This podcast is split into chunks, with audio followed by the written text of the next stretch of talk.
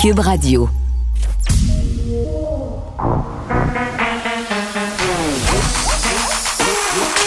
Elle a une opinion sur tous les sujets. Pour elle, toutes les questions peuvent être posées. Geneviève Peterson. Cube, Radio. Salut tout le monde, bienvenue à l'émission. Très très contente de vous retrouver Aujourd'hui, j'en profite pour remercier Yasmine qui a tenu une fort toute la semaine euh, dernière. Euh, là, j'ai le droit. On est le 10 janvier. On ne s'est pas parlé encore. J'ai le droit de vous souhaiter la bonne année 2022 de façon un peu ironique parce que, mettons qu'à commencer euh, de façon un peu décevante avec tout ce qui se passe avec le variant Omicron. Et vraiment, je me disais, qu'est-ce qu'on pourrait souhaiter aujourd'hui? Hein? C'est la dernière journée où c'est légal de se parler de bonne année puis de, de meilleurs vœux. Mais moi, j'ai ma free pass comme j'étais pas là la semaine dernière Euh, puis quand je dis qu'est-ce qu'on pourrait souhaiter, c'est vraiment parce que je m'inclus là-dedans euh, de la patience. J'ai envie de dire, je peux vous jurer que j'en manquais ce matin là. Puis on parle souvent des médias sociaux, mais moi je veux parler de la patience qu'on a à la maison envers euh, nous-mêmes parce qu'on s'endure plus. Les chums, les blondes, les enfants. tantôt, on va en reparler de l'école à la maison. J'en ai jasé avec Benoît un peu plus tôt ce matin. C'est vraiment, vraiment, vraiment l'enfer, l'école à la maison. Puis c'est pas juste l'enfer pour les parents, là, c'est l'enfer aussi pour les professeurs. Je lisais un article récemment où des profs témoignaient anonymement des situations incongrues auxquelles ils assistent pendant le téléenseignement. On parle d'enfants qui apportent leur iPad sur les toilettes. Ils savent pas, là, ils ont six ans. Euh, des choses étranges qu'on peut voir en arrière-plan, par exemple, une maman qui se lave les cheveux, des parents qui chicanent, et tout ça agrémenté euh, d'enfants qui, on va se le dire, n'ont pas une capacité d'attention très, très élevée. Ce matin, chez nous, c'était éducation physique. OK? Euh, pauvre prof d'éduc, là, puis pauvre moi par ailleurs, parce que j'essayais de préparer l'émission avec l'équipe à distance, déjà pas facile. Là, t'as mon fils qui court partout parce que pauvre prof, faut qu'elle fasse bouger, faut qu'elle fasse bouger les élèves. Ah ouais, la chasse au trésor, les sons de flûte, on s'en pouvait plus. Donc vraiment, je nous souhaite de la patience. On va en avoir vraiment besoin, même si je m'accroche au fait que la vague Omicron semble vraiment réduite à l'heure où on se parle de l'autre côté de l'Atlantique. Ici, on est encore quand même pas mal dedans. Il y a beaucoup de cas. Hospitalisations et de la patience peut-être, puis ça va avoir l'air drôle à dire parce qu'on n'en a plus de patience là, pour les gens qui sont pas vaccinés. Allez-y vous faire vacciner. Je ne sais plus dans quelle langue euh, le dire. Les, personnes qui sont toujours autant virulentes sur les médias sociaux, là, je reviens au sujet de la patience. Impossible de parler de, de vaccination sans avoir un truc l'autre de haine. Ça n'a juste aucun sens. J'en parlerai par ailleurs tantôt avec Elsie Lefebvre et Marc-André Leclerc parce que Marois Risky, la députée libérale, a fermé son compte Twitter, euh, est à bout des trolls. Apprend une pause euh, de trollage et hier, euh, je postais, vous le savez, j'ai pris l'habitude de publier certains commentaires que je reçois. Un grand champion international qui me souhaitait en fait de pouvoir sortir mon passeport vaginal passer 22 heures. Je trouve que c'est une très, très bonne idée. J'ai fait la blague, euh, bon, que les vagins pouvaient faire de la lumière, passer 22 heures, mais je vous explique pas comment. Euh, donc, de la patience, plus de savoir-vivre aussi, et ce sera un sujet qu'on abordera avec Madeleine Pilote-Côté aujourd'hui, qu'on retrouve. Les gens sont impatients dans les commerces, au service à l'auto, un peu partout, euh, parce qu'on est à bout. Et parlant d'about, là, moi, je, mes, mes vœux sur les médias sociaux, le 1er janvier, c'était plus d'accessibilité pour les soins en santé mentale. Ça n'a aucun sens. En ce moment, le manque d'accès, euh, travailleurs sociaux, psychologues, éducatrices spécialisées, psychoéducateurs, c'est très, très difficile d'avoir accès au public au privé aussi en passant, même si on paie, là, ce sont des listes d'attente interminables. Moi, ça me fait capoter ce trop-plein-là. Euh, puis ce trop-plein-là, on va l'aborder à l'émission aujourd'hui, trop-plein dans les situations euh, où on a des personnes en situation d'itinérance, des organismes qui en peuvent plus, maisons d'hébergement aussi qui ont un trop-plein. Moi, ça me fait capoter d'entendre des politiciens venir ici dire à ce micro et partout, là, euh, dans les médias, se taper sa bedaine et dire mais non, il n'y en aura pas. Tout le monde va avoir accès à des services. Si vous avez besoin d'aide, il y en a. La santé mentale des jeunes, c'est important. Personne ne sera laissé de côté. Euh, je pense qu'il n'y a pas une journée là, où je ne reçois pas un courriel où des gens disent Moi, ça fait deux ans que j'attends. Euh, ça fait six mois que je veux un psy pour mon enfant. Euh, ça n'a juste pas de bon sens. Et bon, influenceur. J'étais contente d'être en vacances parce que, un, la langue me. J'avais le goût, là, je m'étais dit pas de médias sociaux, Geneviève, euh, ou presque pas, là, ne serait-ce que pour des banalités, là, je te partage ma recette de pâte d'ours, mais prendre position sur les médias sociaux, j'avais décidé de hein, prendre une petite pause pendant le temps des fêtes euh, pour me ressourcer, pour me faire du bien, puis aussi parce que j'en avais un peu marre de la haine. Euh, le clavier me démanchait sur un temps quand il s'est passé toute cette saga-là avec les influenceurs. Mais je veux dire quelque chose.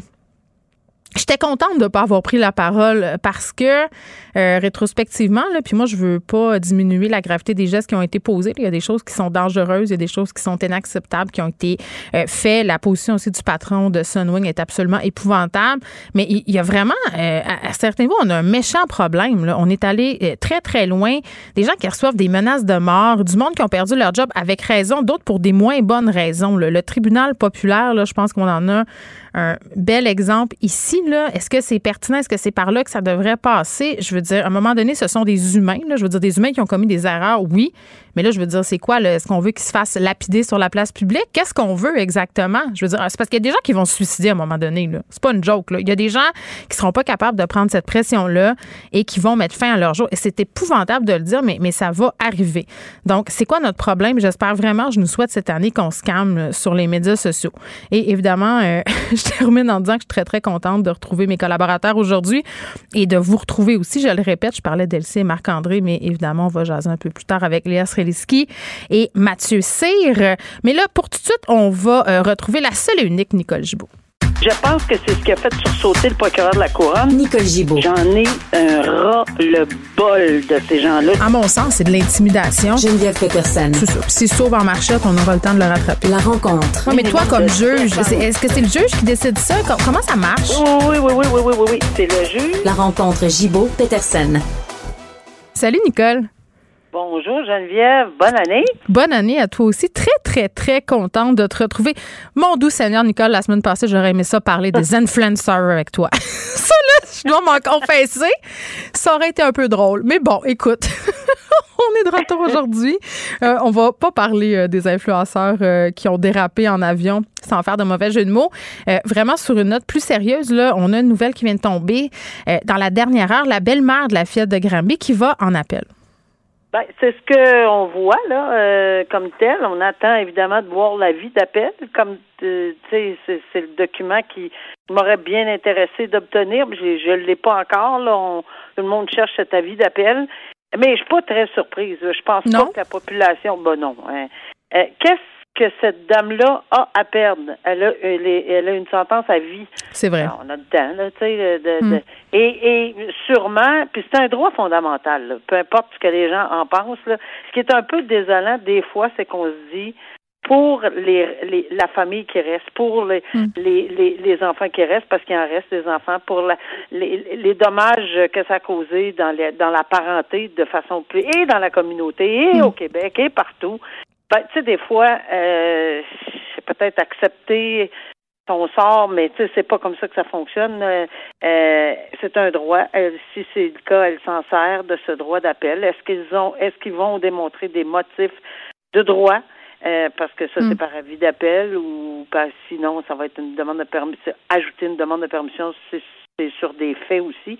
On ne sait pas. Tu sais, il y a plusieurs choses qui se sont passées. Puis il y a tellement de choses dans ce dossier-là hmm. qui se sont passées euh, où les journalistes euh, n'étaient pas présents et où euh, il y a eu des hors-jury et où il y a eu telle chose, telle chose, telle chose. Est-ce qu'on a gratté dans tous les domaines et qu'on a ressorti à travers l'ensemble de ces quatre, de ces six à huit semaines euh, tous les détails qui peuvent susciter une, euh, une demande d'appel et qui pourraient réussir. Euh, c'est sûr que hmm. bon, alors on verra, mais moi je on va peut-être en parler plus demain. Oui, ben tu vas assurément mettre la, la, main sur cet avis d'appel en question.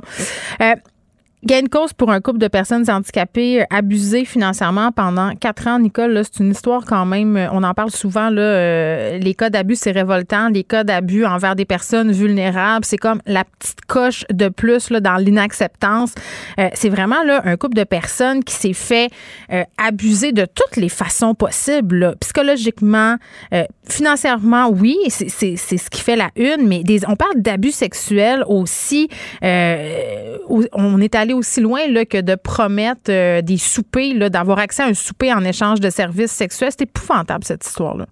Non, cette histoire-là, là, ça, ça, ça, ça, nous donne vraiment à la lecture, d'abord, premièrement, on est très, très attristés. Mhm. Puis après ça, on se demande clairement comment des individus, comment un individu, des individus, peut agir de la sorte avec des êtres humains aussi Mm.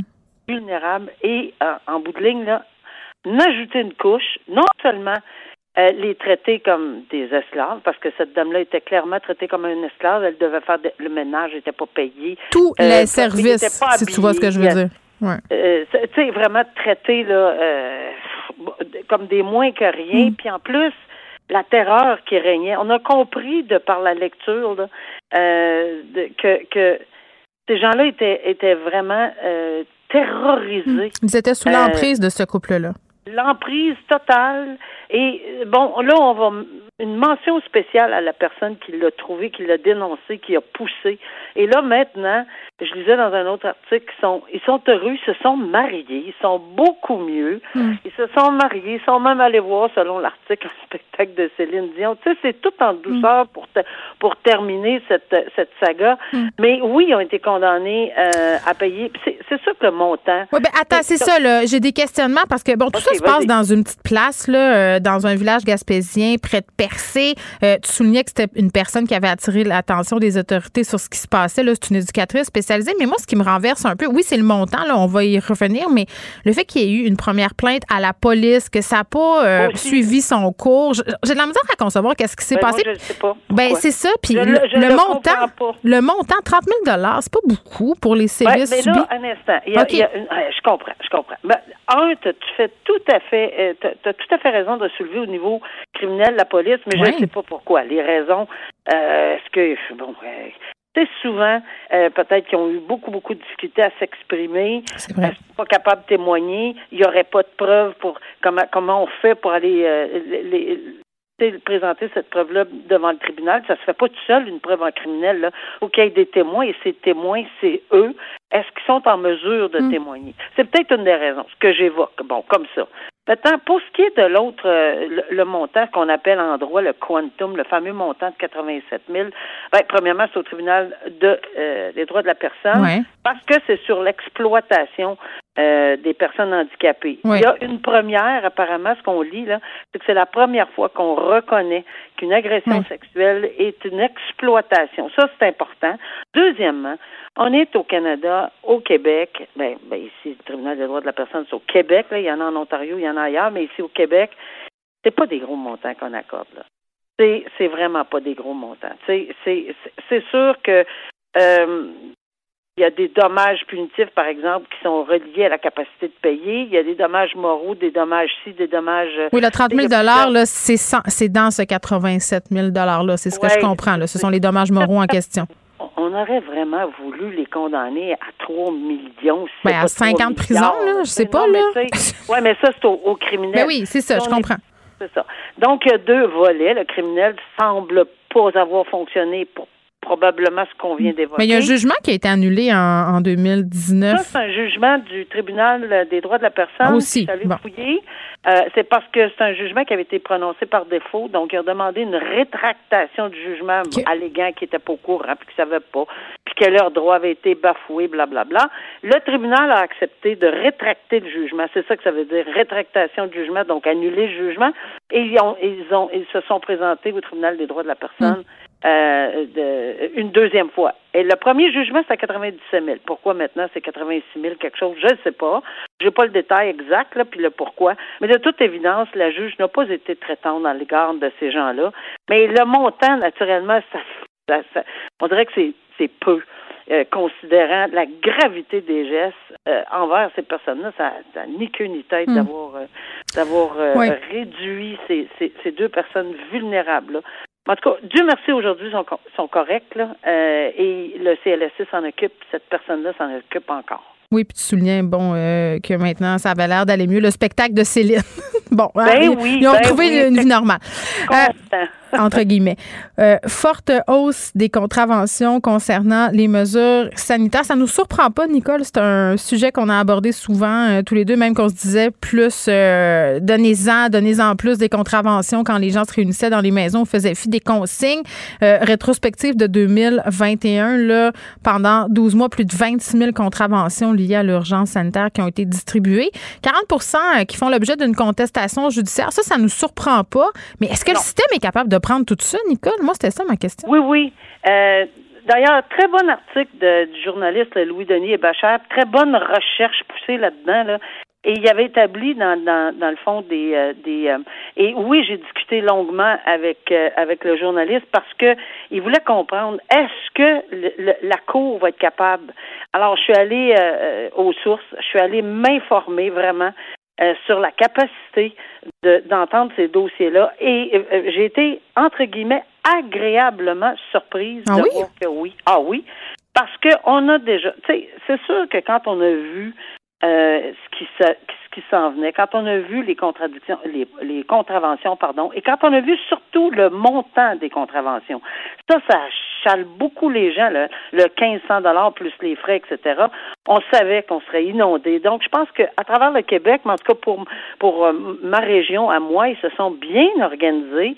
Euh, ils ont prévu ce qu'on appelle des, des jours tickets COVID. Mm. C'est peut-être pas comme ça qu'on les appelle, là, mais c'est ça que ça veut dire. Alors, il y a des juges qui siègent uniquement dans cette journée-là là-dessus.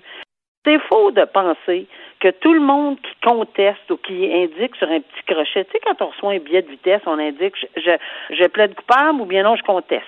Mm. Euh, on conteste, mais c'est pas tout le monde qui se rend à la cour. Donc là-dessus, il y en a vraiment, mettons là, on fixe 40 à 50 procès par jour, puis il y en a une vingtaine qui vont procéder, puis des vingtaines, il y en a quelques-uns qui vont régler, puis de ces quelques-uns qui restent là, parce que sur les 20, mettons qu'il en reste 10, 15, ben t'en as des gens qui vont dire, bon, ben là, là, moi, mes droits, puis ma charte, puis le ci, puis le ça, mais ça arrête là. Moi, c'est pas tout le monde qui persévère jusqu'au bout du processus non plus. Il y en a qui sont en avant. Ben, d'abord, premièrement, là, quand même qu'on ira à la cour, lever les quatre fers en l'air, dire que c'est contre les droits de la liberté, de la charte, de tout ce qu'on voudra, là, ça prend une requête. Faut faire des procédures. Puis là, je donnerai pas de cours de, à personne pour comment procéder. Ils s'informeront.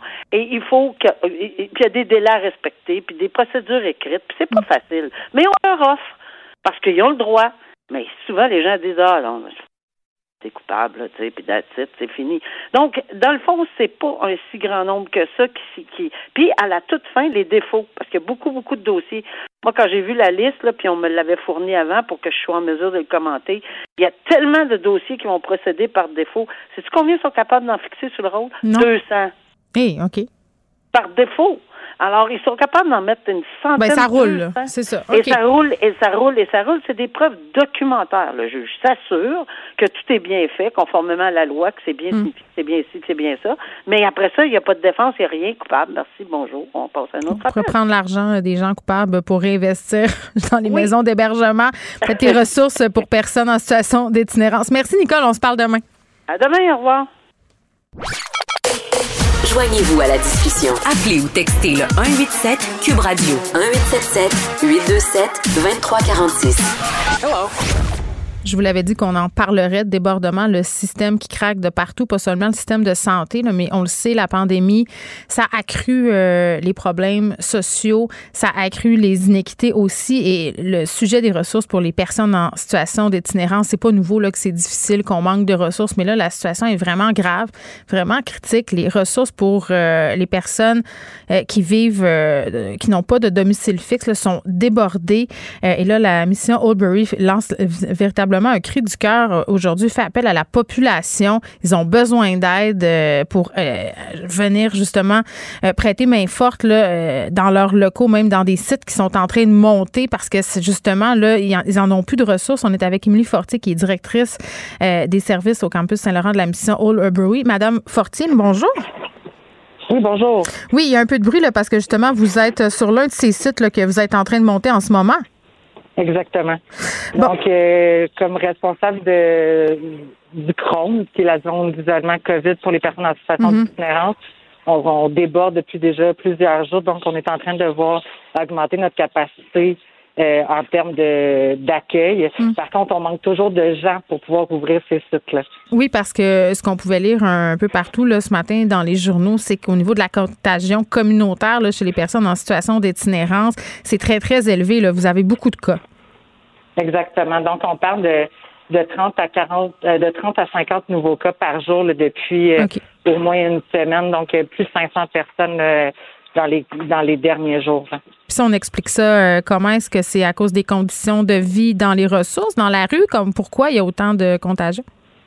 Ben, c'est sûr que c'est ça. Déjà, le variant est plus contagieux. Puis effectivement, on parle de gens qui cohabitent dans des milieux d'habitation, même si, euh, par exemple, dans des dortoirs, certains ont accès à des chambres privées, mais les, les aires pour manger, par exemple, il y a beaucoup d'aires communes. Donc, c'est sûr que c'est des endroits euh, bon, ils se sentent comme à la maison. Donc, euh, euh, c'est des endroits où il y a plus de contacts à risque. là. Euh, évidemment, même si le port du masque est exigé un peu partout dans toutes les ressources, dans les aires communes, euh, quand on dort à 30 dans un dortoir, bien évidemment qu'au niveau euh, des aérosols, il y a quelque chose qui se passe. Là. Ben, ils sont pas obligés de dormir avec leur masque, là, quand même. Non, non, non, c'est Ah, ça. c'est ça. Donc, sans Oui. masque, ben, ça devient un endroit Je comprends. plus. Oui, puis en même temps, euh, tu sais, on, on parle souvent ici à l'émission à des gens qui travaillent euh, avec cette clientèle-là, puis c'est compliqué aussi. Je me demandais, tu sais, par rapport à la vaccination, parce qu'on sait, il y a quand même, euh, bon, à certains niveaux, des personnes qui sont plus réfractaires, si on veut, ils vivent en, en marge de la société, là, certains par choix, d'autres parce qu'ils sont dans cette Oui. situation-là. Il y a des problématiques de santé mentale, des fois, qui viennent se mêler à tout ça, des problèmes de consommation. Tu sais, je veux pas faire un portrait cliché, là, mais c'est ce qu'on entend. Mais c'est un peu ça quand même. Oui, oui, non, mais je- oui, oui, puis mais c'est parce que la, la situation vaccinale, c'est laquelle, vous qui la voyez là au quotidien, cette clientèle-là, est-ce qu'ils sont majoritairement vaccinés euh, plus d'une dose, ces gens-là? On parle d'une majorité qui était qui est vaccinée. Euh, par contre, ça l'empêche pas de la- de l'attraper. Donc, euh, Ouais, c'est pourquoi on est préoccupé. C'est pour ceux qui qui n'étaient pas vaccinés. Donc, euh, les chiffres ont varié là, entre 60 et 80% en fonction des ressources là, euh, qui accueillaient. Puis, bon, qui il y a des groupes qui sont plus euh, qui vont adhérer plus facilement à la vaccination. Donc, euh, on- donc, ce que ça veut dire, c'est qu'il y a entre 20 et 30 et 40 là, qui ne sont pas vaccinés. C'est pour eux qu'on veut créer ces zones d'isolement-là. Euh, aussi pour le personnel, pour qu'ils puissent travailler dans, dans des milieux sécuritaires, puis qu'on puisse continuer à, à, à offrir des services d'accueil, là, même en que nous on appelle en zone verte, là, dans les services réguliers. Bon, je comprends. Euh, Madame Fortier, là, que la demande dépasse largement l'offre en ce moment. Là, on annonce du temps très, très froid euh, à Montréal. là. la nuit prochaine pourrait faire jusqu'à moins 38 avec le facteur vent. On sait que l'année dernière, là, euh, il y a une personne en situation euh, d'itinérance d'origine et nous qui est décédée dans une toilette chimique à cause du couvre-feu. Euh, J'imagine que vous êtes inquiète là, par rapport au temps froid qui s'en vient. Extrêmement inquiète. Ouais. Euh, il y a deux, il y a deux combats. Donc, euh, il y a les, les, les zones pour avoir des, des zones d'accueil euh, d'isolement COVID assez grandes, avec une assez grande capacité pour pouvoir accueillir tout le monde. Parce que quand on, quand on est à pleine capacité, c'est les organismes réguliers qui doivent créer des zones chaudes dans leur euh, dans leur bâtiment, là, donc auprès de leurs équipes. Et là, les équipes aussi euh, attrapent euh, la COVID. Donc, il y a, il y a tout ce volet-là, mais c'est aussi qu'à chaque fois, déjà la situation, il manquait de lits. On avait demandé plusieurs fois euh, des lits euh, d'hébergement d'urgence pour l'hiver. Euh, ça avait été accepté en partie. Par contre, dans un dans une période comme maintenant où la majorité des organismes sont en éclosion, ce que ça veut dire, c'est qu'ils peuvent diminuent leur capacité d'accueil. Donc, même pour les personnes qui n'ont pas la COVID, présentement, il y a très peu d'organismes qui ont encore de la place pour passer la nuit.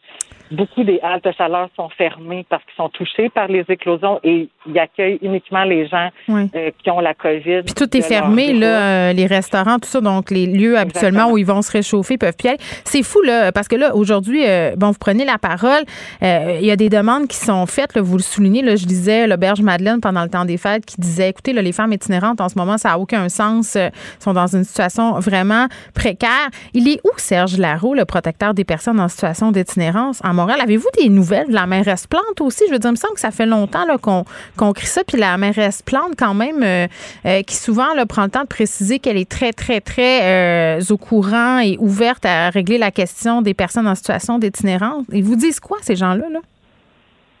En fait, depuis au niveau de la, de, du manque de place en hébergement d'urgence, on a lancé des cris d'alarme depuis euh, euh, même le mois de juin. Oui, depuis longtemps, c'est pas d'hier. Là. Exactement. Donc, ça, ça, ça fait longtemps. Euh, que ça a été demandé. Puis comme je disais, ça a été accepté. Nos demandes ont été acceptées partiellement. Donc, ça a donné le site qu'on gère euh, Hôtel Dieu. Donc, il y a une centaine de places qui ont été développées là-bas. Mais par contre, on en demandait 300 au centre-ville. Donc, c'était déjà pas suffisant. Là, la situation est telle que, honnêtement, je peux pas. les, les, équipes de la ville de Montréal, tout comme le CIUS du Centre-Sud, sont derrière nous là, mm. pour essayer de, de, de, trouver une solution pour la crise qu'on Mais là, vous manquez de bras. C'est ça l'affaire. Là, vous nous sollicitez. Là, qui peut aller aider? Est-ce que ça prend des ressources particulières? Là, euh, S'il y a des gens qui nous écoutent, qui se disent, ben moi, là, euh, en ce moment, j'ai du temps, je peux donner du temps, je veux y aller. Comment ça fonctionne? Ben, au point où on est où on en est rendu, euh, on cherche des gens qui ont une, un minimum d'expérience en intervention, euh, qui ont envie de s'impliquer auprès de, la population en situation d'itinérance, mm. qui vient, oui, avec des enjeux de santé mentale, de consommation, mais qui a aussi des, des lieux où c'est agréable puis où c'est juste l'interaction. Donc, on, on, a autant des gens qui peuvent être sur le plancher, qui au niveau alimentaire, que les nettoyeurs, mm. euh, que euh, il y a des postes administratifs de coordination toutes les portes sont ouvertes présentement. S'il y a des étudiants peut-être qui nous écoutent aussi en intervention, en travail social. Exactement. Donc, à la mission Brewery, on recrute euh, depuis euh, bien avant la COVID, là, mm. euh, la crise qu'on connaît actuellement là, dans les trois, quatre dernières semaines. on était déjà en pénurie de main-d'œuvre. Donc, sur le site Internet de la mission Brewery, mm. il y a tous les liens pour appliquer. Sinon, le CIUS du Centre-Sud de Montréal a développé une ligne de téléphone unique pour les gens qui seraient intéressés à déposer leur candidature, considérant un peu comme le Je contribue qu'on avait entendu, mais vraiment uniquement pour le milieu de l'itinérance, pour pour pouvoir qu'on pour qu'on puisse bonifier les équipes, puis qu'on puisse avoir un nombre suffisant de. Mais est-ce qu'on peut en donner un, un numéro, l'avez-vous? Oui, en fait, oui. Donc, c'est le 514 940 5216. Donc, les gens peuvent appeler là, hmm. puis les, les personnes vont vont euh, donner les informations sur comment appliquer. Hmm. Euh, il y a aussi le site de Santé Montréal qui a fait une publication durant la fin de semaine Hmm. Euh, pour pouvoir euh, recevoir les crédits. On va vous souhaiter euh, la meilleure des chances. C'est triste à dire, mais c'est un problème qui date pas d'hier et des solutions mitoyennes temporaires, ben ça règle pas les problèmes. Milly Fortier, qui est directrice des services au campus Saint-Laurent de la mission All Brewery. Si vous voulez aller aider, là, je rappelle le numéro de téléphone 514 940 5216 50 50, oui, pardon, 500 personnes sans abri euh, qui sont déclarées positives à la COVID, qui ont besoin d'aide pour passer l'hiver. Je vous rappelle, là, on annonce moins 38 euh, la nuit prochaine. Geneviève Peterson. Une animatrice pas comme les autres. Cube Radio.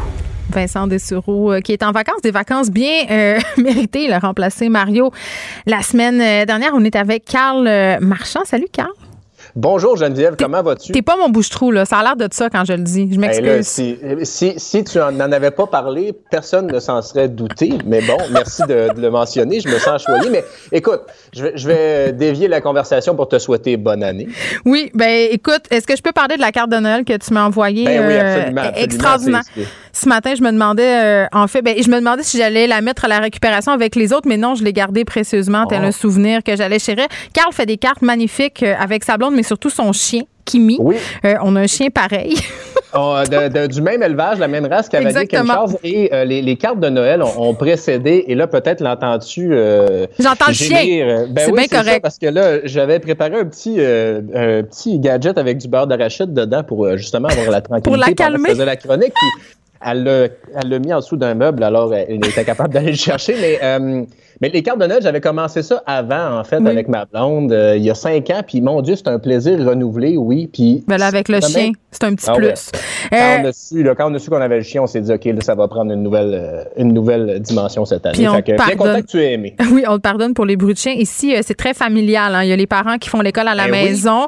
Tantôt, on va parler avec Elsie et Marc-André qui font l'école. il va y avoir toutes sortes de son, c'est de même. C'est ça qu'on vit Oui, en oui. ce moment. Il faut l'accepter. Je pense que je vais pas utiliser puis, le mot euh, résilience. Je n'irai pas jusque-là. mon chapeau aussi parce que j'ai su que tu préparais ton émission avec des bruits de flûte ce matin. Oui, et alors, une panne euh, d'électricité, mon cher. voilà. Bon, on reste dans le domaine euh, canin. Ce qu'on aime faire euh, souvent quand tu viens à l'émission, c'est parler de nouvelles insolites. Des chiens volés qui ont été ramenés dans un stationnement, Carl. Dis-moi en plus. Mon Dieu, c'est, cette histoire-là était vraiment triste. On dirait un film. Ben oui, c'est ça. C'est Nancy Trudeau euh, qui s'était fait voler ses chiens. Elle a un centre de, de zoothérapie à Sainte-Sophie, pas loin de Saint-Jérôme, dans les Laurentides. Puis bon, le 10 décembre, le Journal de Montréal fait un article comme quoi il y a deux de ses chiens qui ont été volés. Tu sais, tu dis, mon Dieu, pour voler des chiens, euh, faut être mal commode sur un moyen temps, comme on dit au Saguenay-Lac-Saint-Jean. Mais là, bonne nouvelle, elle a euh, retrouvé ses chiens, Buddy et Doula. Les deux, ils ont été rapportés, euh, un sur la rive sud, un autre ailleurs, mais dans des stationnements de manière anonyme, Geneviève. Mais voyons donc. Fait que, mais Oh, attends, oui. c'est des gens qui se sont. Attends, attends. C'est comme des voleurs qui ont eu des regrets? C'est? Il ben, ben, c'est ça, un kidnapping de chiens, en fait. Euh, il y a une dame euh, qui est impliquée dans son organisation avec qui elle faisait de la, de la co- la collecte de fonds qui a dit Je pense que je connais des gens qui pourraient te ramener tes chiens, quelque chose comme ça. Et là, le lendemain, il dit OK, va à tel stationnement, tel restaurant, à telle heure.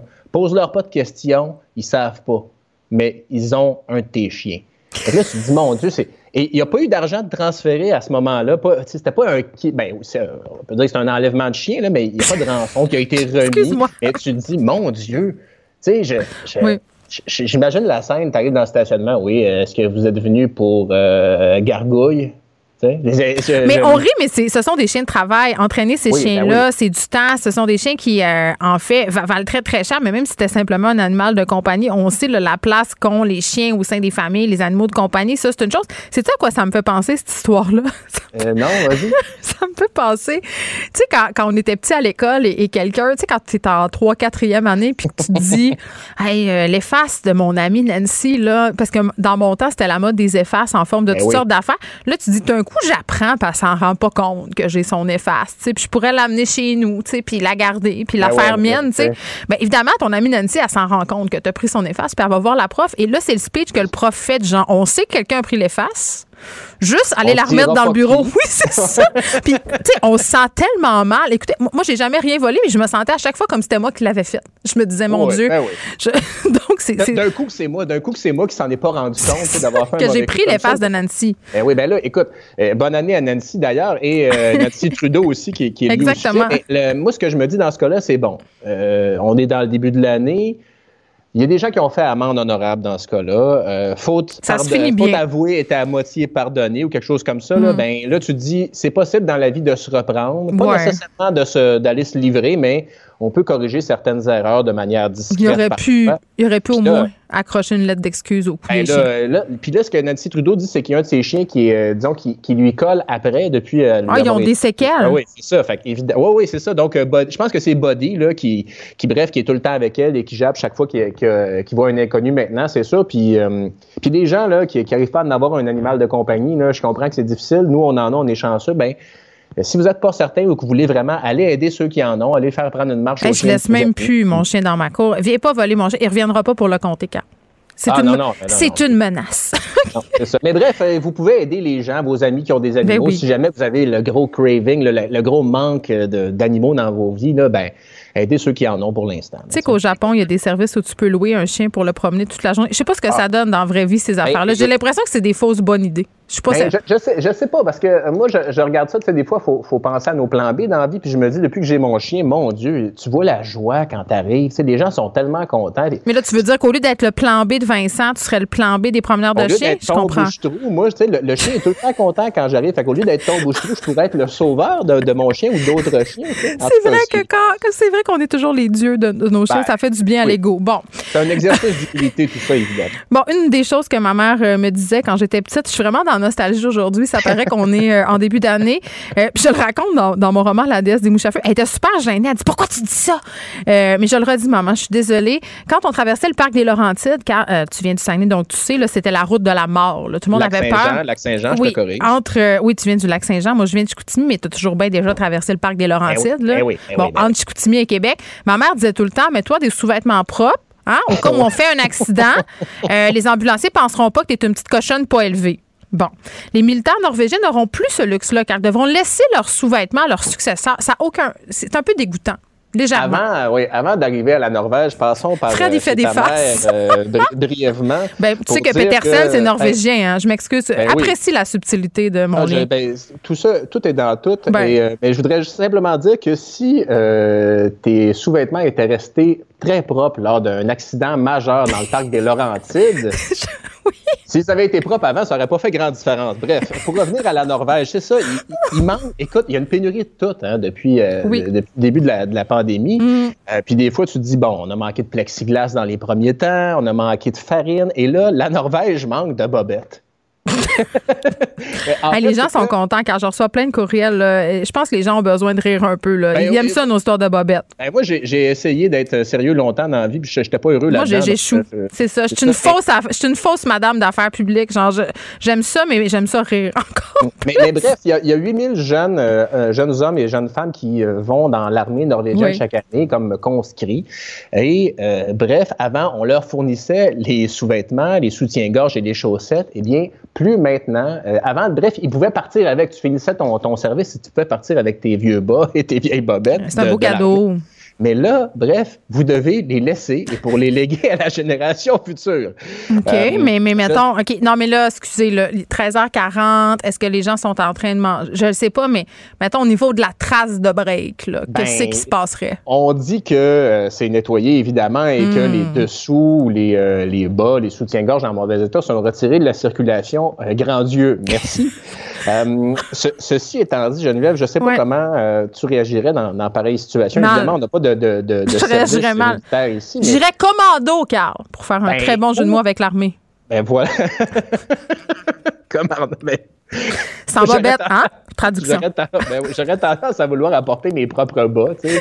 Là, euh, là, je sais pas, tu t'apportes-tu des bas drôles, là? Euh, genre les bas de Justin Trudeau ou Je sais euh, pas. des choses Mais je pense ça. que sans sous-vêtements, on est plus agressif. Donc, c'est peut-être plus efficace quand on fait la guerre. Je plus sais de friction, oui, donc plus d'inconfort. euh, C'est ça. donc voilà. Ouais, ben oui, c'est ça. Ah, une chance que tu es là pour nous, ça, ça- ça me nous fait, ça informer. me fait plaisir d'être là pour te remonter le moral en ce début d'année qui est assez difficile. Puis, est-ce qu'on a le temps de, de- de parler des résolutions de l'année? Tellement le temps, là. On va tellement parler. Fred, il me dit non, mais moi, je dis oui. Euh, moi, j'avais pas de résolution. Écoute, je suis de même, mais c'est quoi? Il y, a des, il y a des gens qui en ont encore. Des gens ont Ben, encore une âme. Le oui, euh, le Journal de Montréal fait ça euh, chaque semaine. Et là, on a demandé un sondage sur les habitudes de la population. Oui, on a demandé aux gens léger. quelles étaient leur, leur- Oui. ouais, c'est le- le- leur, euh, résolution. Les- et Je te le donne, il y a quelque chose qui me, qui me, qui me titille un peu là-dedans, parce que les trois premières, être ou rester en santé, 29% Mais tu décides La- pas ça. Ben non, être, non. Rester en santé, bon, tu sais, tu peux avoir des habitudes. La deuxième, être plus actif, faire plus d'exercice, 28% Hmm. Troisième, avoir une meilleure santé psychologique à 17% Déjà, tu vois, le, le physique, c'est important plus que la tête. Déjà là, on, on le voit, tu sais. Puis il y a perdre du poids aussi en Ah, quatre. oui, on est donc bien. euh, ça, 16% c'est surprenant. perdre du poids. Et euh, Mm. le, le- le cinquième, bon, je me l'étais noté, puis j'ai noté ça tout croche, mais, mais mon point, c'est que on met vraiment plus d'importance. Ah oui, le, le cinquième à 16% pas de résolution. Euh, on met vraiment plus d'importance sur l'apparence physique, je trouve. Tu sais, être ou rester en santé, qu'est-ce qu'on dit? On veut pas avoir de la tout croche. Euh, être actif, plus d'exercice. Bref, je trouve que moi, j'avais pas pris de résolution. Je me dis, il faudrait peut-être que je fasse plus de yoga cette année, que je sois plus gentil. Mais tu sais, euh, je trouve que... Mais je suis euh, contente, moi, Carl, en 24e position quand même, lire plus de livres. Ben, 24e. Ça, je trouve ça bien. Ben, OK, ça aurait pu pas être là. OK, moi, je choisis de voir le Oui. verre à moitié plein. OK? Garde. Puis c'est tellement, c'est tellement. Écoute, je, j'ai, lu un peu pendant les fêtes et c'est vrai que euh, bon, je, je suis pas un. C'est vrai qu'on a plus d'attention, hein. On- mais on est plus capable. C'est de- d'intégrer la lecture. Je sais. Euh, c'est, on, on est tellement stimulé, euh, puis bon, avec le chien aussi là, mais mais bref, euh, chapeau bas à ceux qui, qui arrivent à le faire, puis bon, euh, profitez-en parce que vous allez avoir des écrans autour de vous pour les prochaines semaines, prochains mois, Ouais. sur un moyen temps. Alors, euh, c'est peut-être le temps, oui, de, de ressortir gare épais, tiens. Ah, ben, peut-être pas Garépé, je dirais pas jusque-là. Mais moi, je te dirais, là, dans l'obsession de prendre soin de soi, là, quand tu entretiens ta vie intellectuelle et tout ça, que tu fais du sport, ça, ça y va tout seul. Et en 25e position, tu te dis, on va passer beaucoup de temps sur les écrans. Ben, beaucoup de personnes souhaitent en passer moins. Euh, mais écoutez Cube, hein? Ça, c'est dans les oreilles. Ouais. Merci, Oui. Carl. Hey, ça fait plaisir. Bonne journée. Bye bye. Vous écoutez Geneviève Peterson. Cube Radio. Je disais que j'avais pris une pause de l'actualité pendant mes vacances, euh, mais c'est une demi-vérité parce qu'on n'est pas toujours euh, capable à 100% de le faire, euh, de se tenir loin des nouvelles de ce qui se passe. Puis je sais pas pour vous, mais moi j'étais bien mêlée à un moment donné là de voir les directives par rapport à la période d'isolement là quand on est testé positif à la Covid, combien de temps on reste hors circuit, ça a changé beaucoup. puis je sais là que ça a fait bondir beaucoup beaucoup là quand on a jasé du fait là, de faire travailler en santé des gens qui, bon, étaient positifs à la COVID. Euh, et, ça se répand aussi, là, cette idée-là là, de, la question de l'isolement dans d'autres milieux, les garderies, les écoles. Euh, c'est rendu quelque chose comme cinq jours là, où on doit se passer en isolement. Ça, pose beaucoup de questions, pour vrai, là, parce que, tu sais, tu te dis, OK, fait que là, il fallait que je sois chez nous 15 jours l'année passée parce que c'était épouvantable. Euh, puis je comprends qu'on n'était pas dans la même situation vaccinale. Ça, je le comprends, là. Mais c'est sûr que c'est difficile à suivre quand on me dit, ben là, cinq jours, c'est correct. c'est comme c'est difficile de pas se dire qu'on prend une décision économique et non une décision de santé publique. Mais euh, je suis pas la seule à me poser des questions. Les gens qui officient en service de garde aussi s'en posent. On est avec Jannick Joly, qui est directrice d'une garderie privée. On s'est déjà parlé euh, sur un autre sujet, plus euh, d'ordre financier. Là, on va se parler de tout ça, les mesures, les cas de COVID, comment ça marche en garderie. Madame Joly, bonjour. Bonjour, ça va bien? Ben, écoutez, euh, oui, ça va bien. Je suis contente de vous parler. Je, pense qu'il y a bien des parents en ce moment qui se posent des questions, euh, qui savent plus trop trop sur quel pied danser. Peut-être juste, on commence euh, ensemble par s'expliquer là, au moment où on se parle, Madame Jolie. comment mm. comment on gère les cas de COVID dans, dans les garderies? Qu'est-ce qui est fait? C'est quoi les politiques? Euh, ben, nous, en garderie privée, c'est l'isolement. Dès qu'un enfant a un contact avec un autre enfant, c'est 10 jours d'isolement. OK. Euh, pour les enfants qui étaient présents. Oui. Euh, pour les éducatrices, c'est pas la même chose. C'est là, c'est nouveau, c'est cinq jours. Si l'éducatrice n'a pas de symptômes, puis elle se mm. teste régulièrement, puis tout ça, elle peut réintégrer le travail. Cinq jours. À date, c'est ça, ça, Oui, cinq jours, c'est, c'est nouveau. C'est, c'est nouveau. Avant, c'était dix jours. Euh, c'est un petit peu la panique pour nous parce que moi, le 3 janvier, j'avais cinq, moi plus quatre éducatrices en isolement. Euh, donc, il manquait vraiment beaucoup de personnel. Il y en a qui c'était pas la COVID nécessairement, mais ça pouvait être un contact, quelqu'un qui ont vu à Noël ou quoi que ce soit, mais qui sont ils ont négatif, pas de symptômes, mais ils restent du jours à la maison. Puis là, ils ont changé euh, tout d'un coup pour le cinq jours. Euh, Donc, c'est un peu euh, c'est un peu dur à suivre, c'est ce que vous me dites en ce moment. Là. Vous vous sentez un peu euh, ben je ne vais pas vous mettre des mots dans la bouche, là, mais laisser à l'abandon, parce que là, vous me dites ça, ah il y a plein de cas positifs. Qu'est-ce que vous faites? On s'arrange parce qu'il y a des parents qui gardent leur enfant à la maison. donc, il y a beaucoup moins d'enfants. Donc, ça compense pour les éducatrices. Mais même moi, j'ai reçu aucune communication pendant les fêtes du gouvernement. C'est des gens, des associations, euh, des collègues qui m'envoyaient l'info parce que là, euh, moi, j'ai eu mon premier cas le 28 euh, décembre, ensuite le 3 janvier. Mm. Fait que c'est sûr que personne ne nous répondait. Puis finalement, c'est nous-mêmes qui prenons les décisions. C'est pas comme l'année dernière que la santé publique suivait ça de près. Là, c'est vraiment nous qui décidons ben, quand on va fermer, quand on. Vous vous autogérez finalement. Oui, oui, un ben, peu. Puis on n'a vraiment pas d'informations du gouvernement. Euh, il y a beaucoup, je suis pas la seule parce que sur les réseaux sociaux, on a plusieurs groupes. Il y en a beaucoup qui n'ont pas reçu de, le mm. bulletin d'information. Fait qu'on savait pas trop euh, où s'en aller. On appelait des fois la santé publique, retour d'appel, mais on pouvait avoir deux versions parce que même eux, ça change souvent. Ça pouvait changer deux fois par jour. Donc, mm. euh, le 28, il fallait mettre les enfants en isolement, mais le 31, il fallait plus les mettre en isolement. C'est mm. revenu finalement on sait plus, on sait plus, on sait plus où donner de la tête. Et ce qui, ce qui est renversant, ce qui est renversant là-dedans, euh, Madame Jolie, c'est que on a eu les vacances de Noël. Là, je comprends. Là, euh, on dirait que le gouvernement était sur pause. Là, le virus, lui, était pas sur pause. Où est Mathieu Lacombe, euh, ministre de la Famille? Jonathan Jean-François Roberge, le ministre de l'Éducation, pour répondre aux questions. Là, on a eu des points de presse tardifs. C'est pas normal que ce soit vous là, qui allez au devant, qui allez aux nouvelles. c'est pas normal que ce soit vous non plus qui preniez des décisions là, avec votre gros bon sens parce que là, ce que je comprends, c'est que les éducatrices sont de retour après cinq jours. Elles doivent garder une distance de deux mètres, mais avec des petits de trois, quatre, euh, cinq, ça se peut pas, là. Oui, mais là, depuis, euh, c'est nouveau. Depuis ce matin, j'ai trouvé une autre information que finalement, c'est plus le 2 mètres. Ah, OK. Bon, ben, écoute euh, donc. c'est vraiment C'est dur à suivre. c'est comme sur Odescope, hein? On a des nouvelles affaires toutes les ben, deux minutes. OK. C'est ça, parce que ça n'avait pas de sens. Voyons, un bébé ou un enfant, des fois, ça peut, ça peut arriver. Mais, tu sais, qu'on se rend dans deux mètres, hmm. on peut pas faire. c'est impossible. Je comprends. C'est euh, pas facile. Puis merci pour ce que vous faites. On va lâcher un petit coup de fil au ministre Lacombe, peut-être qu'il va souhaiter réagir à cette entrevue, puis nous expliquer, là, éclaircir tout ça, parce que vraiment, là, c'est pas très clair. Chapeau bas à vous ainsi qu'aux éducatrices. les parents aussi qui jonglent avec tout ça. Jannick Joly, qui est directrice d'une garderie privée non subventionnée. Pour elle, une question sans réponse n'est pas une réponse. Geneviève Peterson. Cube Radio. On va parler euh, des ressources en maison d'hébergement pour femmes victimes de violences conjugales. Là aussi, on est en risque de bris de service, rupture de service dans plusieurs euh, maisons euh, d'hébergement, peut-être qui s'en viennent. Ça inquiète tout le monde, dont Manon Monastès, la directrice générale de la Fédération des maisons d'hébergement pour femmes. Madame Monastès, bonjour. Bonjour. Bon, peut-être euh, juste se faire euh, un portrait de la situation euh, en ce moment. c'est comment dans les ressources là? Est-ce que on est en bris de service? Est-ce qu'il manque des gens? Qu'est-ce qui se passe? Ben écoutez, là, on est vraiment dans une situation critique. On est vraiment sur le fil de fer.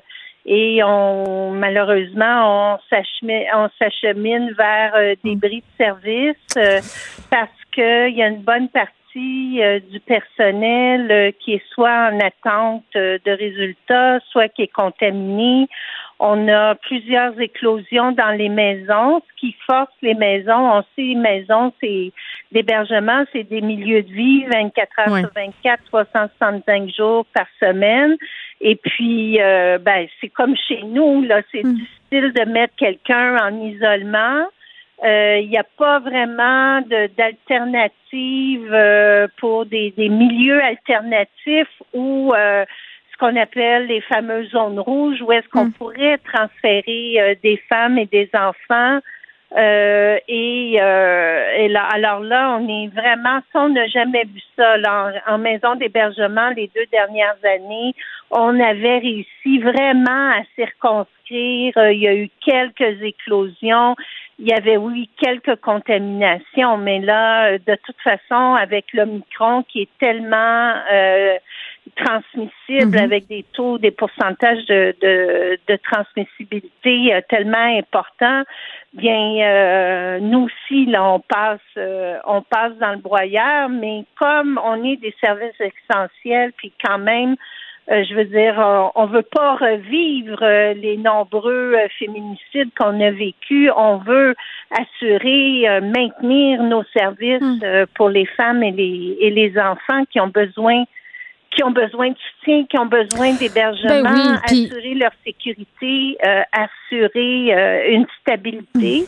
Alors, on a besoin, c'est aussi, on est dans cet engrenage-là parce que euh, bon, ben, malheureusement, comme tout le monde, euh, on n'a plus de tests PCR. Mais c'est ça que je comprends pas. Euh, je m'en allais là, Madame Monassis. Vous dites on est des services essentiels. Vous êtes supposé avoir accès aux tests de dépistage PCR ou aux tests rapides. là, c'est comme si on se renvoie la balle entre bon le, le, ministère, les, les CIUS, les CIS, mais vous en avez pas plus, là. Non, on en a eu. On en a eu très peu ben, d'ailleurs. au début, au début, c'était même pas euh, quand on a eu des tests euh, dans les maisons, euh, disponibilité des tests. Hmm. C'était pour les femmes héberger les tests, pas pour pas pour le personnel. Je comprends. Pas pour le personnel. Alors là, on se retrouve puis aussi avoir un accès très rapide à la vaccination troisième dose ça aussi, c'est problématique. Hmm. Dans les autres vagues, il y avait quand même euh, des, euh, des équipes mobiles qui se rendaient directement dans les maisons d'hébergement pour vacciner les intervenants, tout ça. Hmm. Mais là, en ce moment, même si elles sont dans les euh, dans les professions prioritaires pour l'accès à la troisième dose, elles doivent s'inscrire comme tout le monde, Clic Santé. Alors, hmm on comprend qu'on est tous dépassés par le par euh, la virulence euh, du euh, variant Omicron, mais nous, c'est un cri du cœur, puis on espère pas hmm. avoir ben à se rendre jusqu'à suspendre l'hébergement, fermer des chambres, fermer des lits. Il y a certaines maisons qui sont obligées de le faire en ce moment parce qu'elles doivent circonscrire une zone rouge à l'intérieur même des maisons parce que c'est pas vraiment euh, accessible. Et puis euh, au niveau de, de, des ressources humaines, euh, du mm. personnel, c'est un casse-tête inouï là. Il y a des ben, maisons, oui, des équipes, des petites équipes de 15-30 personnes. Alors, si vous avez déjà 50 des, des intervenantes qui mm. sont euh, qui sont pas disponibles, ben c'est on est vraiment dans une Mais savez-vous quoi? Madame moi, ça me renverse, euh, puis je le disais un peu en, début d'émission, d'entendre. Euh, puis je sais qu'ils font leur possible, puis je pense qu'au niveau de la CAQ, on était assez proactifs là, euh, par rapport à la violence conjugale. C'est pas parfait, mais il y a eu des sommes importantes qui ont été déployées. Là. Je pense qu'on on prend le problème très, très au sérieux. C'est pas ça que je suis en train de dire, là, qu'ils sont pas en train de faire de quoi. Mais, mais c'est sûr que, comme personne qui regarde ça aller, là, puis je suis à peu près certaine que tout le monde loge à la même enseigne sur ce sujet-là. Là, quand on entend la ministre de la Sécurité publique, la ministre la condition féminine dire que personne va être laissé de côté, euh, que s'il y a des, si vous avez besoin de ressources, là, il va en avoir. On, on, dit ça, on fait des campagnes aussi là pendant, euh, bon, quand on a eu cette nouvelle du couvre-feu, il y avait beaucoup de publicité qui a été faite. Je le salue là, par les maisons d'hébergement pour dire, si vous êtes dans une situation de violence conjugale, le couvre-feu, oubliez ça, sortez, allez-vous-en. Moi, ce que je déplore tout le temps, c'est que quand on parle comme ça du manque de ressources, c'est qu'il y a une femme qui nous écoute, qui se dit, ça sert à rien de partir, il n'y en aura pas de place. Moi, c'est ça qui me fait peur. Ben oui, ça nous fait peur aussi, puis d'autant plus si, euh, comme là, je veux dire, notre notre taux d'occupation euh, a été euh, à nouveau croissant là, de façon constante là, hmm. depuis depuis l'été dernier. Donc, euh, puis nous aussi, ça nous fait peur parce que faut, on, on envoie le cri du cœur qu'il faut absolument nous, nous aider à résoudre euh, les problèmes sous-jacents qui vont nous permettre d'assurer nos sécurités, notre notre mission, nos services mais euh, d'un autre côté, on ne veut pas envoyer aussi euh, un message négatif. Puis on l'a vu à SOS Violence conjugale, les demandes aussi ont augmenté. Et puis, il faut, faut on est des services de crise, des services d'urgence pour assurer la sécurité. Il faut être capable de, de, de, de, de pouvoir euh, backer notre, notre mandat, là, être capable d'assurer notre mandat. Là. Bien sûr. Alors là, on est hmm. toujours dans les plans B, les plans C, surtout ces temps-ci. Si on commence à, à bloquer des lits, à bloquer des chambres, euh, là, on, on, va être déjà en, en sous-effectif, en et puis, euh, ben, la demande est la demande est toujours là. Alors, on veut avoir euh, accès aux outils. Euh, je veux dire, ce qu'on demande, c'est vraiment un accès direct, rapide pour la troisième dose, des masques N95, des tests. du soutien de la santé publique qui est à géométrie variable. Donc, euh, et puis les fameux tests. Euh, ouais, ben, c'est ça, Madame. La, la, la, santé publique en ce moment, là, euh, on dirait une gang de girouettes. Là, on va se demander dans quelques instants si Arruda, Dr Arruda est encore l'homme de la situation. J'espère qu'on entendra votre cri du cœur là, quand même. 26 féminicides l'an dernier, un triste record, un meurtre de femme la semaine dernière à Longueuil. On n'a pas beaucoup de détails. Ça pourrait être le premier féminicide de l'année. Mm-hmm. C'est épouvantable. Il faut pas que les, les femmes pensent qu'elles vont se frapper à des portes closes si vous êtes dans une situation euh, dangereuse, si vous êtes victime de violence, allez-y. Euh, je donne le numéro aussi. Euh, vous pouvez appeler à SOS Violence conjugale. Allez sur le site Internet aussi. Merci, Madame Monastes, qui est directrice générale. Oui, allez-y. Votre maison d'hébergement. Oui, bien évidemment. Dans votre région. Exactement. C'est possible aussi. Manon Monastes, directrice générale de la Fédération des maisons d'hébergement pour femmes. Merci beaucoup. Geneviève Peterson. Elle réécrit le scénario de l'actualité tous les jours. Vous écoutez Geneviève Peterson. Cube Radio. Cube Radio. Les rencontres de l'art. Elsie Lefebvre et Marc-André Leclerc. La rencontre, Lefebvre, Leclerc. Tellement contente de les retrouver. Elsie, Marc-André, salut. Bonjour. on a-tu Marc-André avec nous autres? On dirait pas qu'on a Marc-André. On va l'attendre euh, un peu. Elsie, parlons de ce retour euh, des fêtes qui est, et c'est un euphémisme, loin d'être reposant. Ben oui, donc euh, c'est sûr que ça a été, euh, ben c'est pas ce qu'on s'attendait parce que tu sais, rappelle-toi là, tout l'automne, Mm. ça allait mieux avec la COVID, puis le coup de massue est tombé juste avant les fêtes. Hey, C'était derrière Euh, nous, avec- Elsie. Rappelle-toi, on Ben était la ben lumière oui. au bout du tout. On était Au- là au bout du tunnel. C'était là qu'on était. Exactement, exactement. Puis bon, on a eu le sentiment qu'on revenait à la, à la case départ. Mm. Je sais pas comment tu vois ça. Moi, je me dis bon, c'est sûr que tu sais, je regarde la situation. J'ai eu un moment de découragement. Puis d'ailleurs, j'écoutais le ministre Dubé ce matin. Oui. Puis j'ai l'impression que lui aussi, euh, il, a, il a été découragé. Puis il l'est encore. Mais tout le monde, ça Elsie, va on- vraiment mal. On dirait qu'on joue, tu sais, dans le jeu serpent à échelle, là, quand tu tombes sur la case, que tu redégringoles jusqu'en bas, là, moi, je me sens de même. Je pense qu'on vient de pogner Marc-André. T'es-tu là, Marc-André? Oui, Bon. allô, allô? Salut. On se parlait, de, on se parlait de notre découragement. euh, tout le monde a l'air un peu découragé.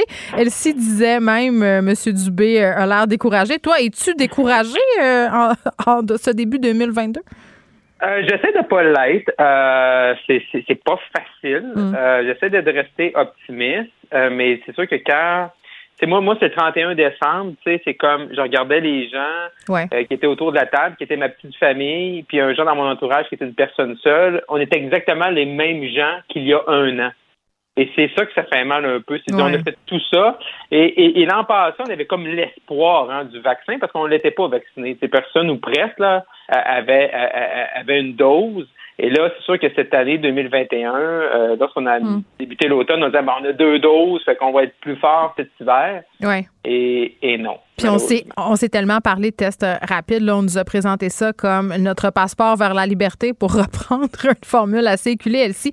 Euh, on sait, là, un, il fallait y avoir accès aux tests rapides. Là, Euh, je pense que à vous deux, ça vous a pris quand même du temps à avoir les fameuses petites boîtes vertes.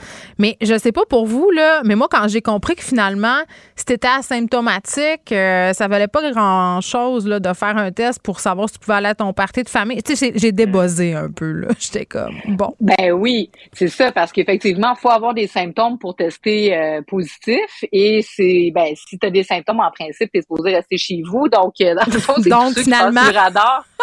C'est ça, qui se sont promenés un peu partout. Puis on a vu, tu sais, pendant le temps des fêtes, là, là, les chiffres descendent parce qu'évidemment, on n'a plus accès du tout aux tests PCR. Mais tu sais, des sommets de 15 000 personnes positives. Puis là, ça comptait seulement les personnes qui se faisaient tester. Donc, on peut penser qu'il y a peut-être eu 20, 30, 40 000 personnes par jour euh, positives au Québec parce qu'il y a bien des gens qui ont juste euh, des, des micro-symptômes tu sais, qui, qui s'apparentent encore moins qu'un rhume.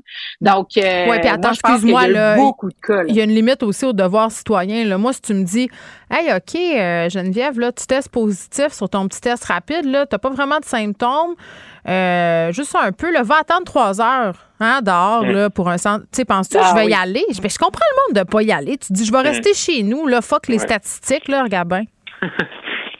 Ouais, puis, puis en plus, ce qui, ce qui est quand même, je veux dire amusant, mais c'est pas le bon mot, là, mais ce qui est quand même amusant avec le- le- les tests rapides, c'est comment, pendant un an, les tests rapides, là, c'était la pire chose que l'être humain avait inventé. Ben, comme les masques. euh, ouais, c'est ça. Fait que là, fallait pas toucher à ça, fallait se tenir loin de ça. Mm. Et là, comme tout d'un coup, le test rapide, c'est ça qui, présentement, pour le début 2022, ça gère notre la société, parce que c'est c'est les seuls tests présentement pour le commun des mortels, à part des exceptions, les gens dans les dans les soins de santé ou également dans les CPE où les professeurs vont avoir accès à ça, mais nous, le commun des mortels, on n'a pas accès à ça. Fait que c'est comment, moi, ce qui me frappe, c'est comment en, en peu de temps, on est pensé de ces tests-là, il ne fallait pas y toucher. Présentement, c'est ça qui, qui, qui gère notre société. Puis également, le deuxième point qui me frappe en début, en début d'année, c'est comment il y a un mois, M. Legault ne voulait pas être soigné par une infirmière non vaccinée. Mm. Là, aujourd'hui, on va remettre, on essaie de, de ramener plus rapidement des infirmières qui ont eu la COVID, mais qui sont sans symptômes. Fait on voit vraiment, là, tu sais, quand M. Dubé dit que Omicron a changé euh, la donne et on est dans un nouveau paradigme, il y a 100% raison et ça, le gouvernement va devoir s'ajuster à ça. Bien, ajuster ses communications aussi là, pour pas que ça ait l'air proche. Là, là euh, je veux qu'on parle de, de vaccination, Elsie. Euh, moi, j'ai eu ma, euh, ma troisième dose, pardon, parce que je suis asthmatique. C'était le 3 janvier.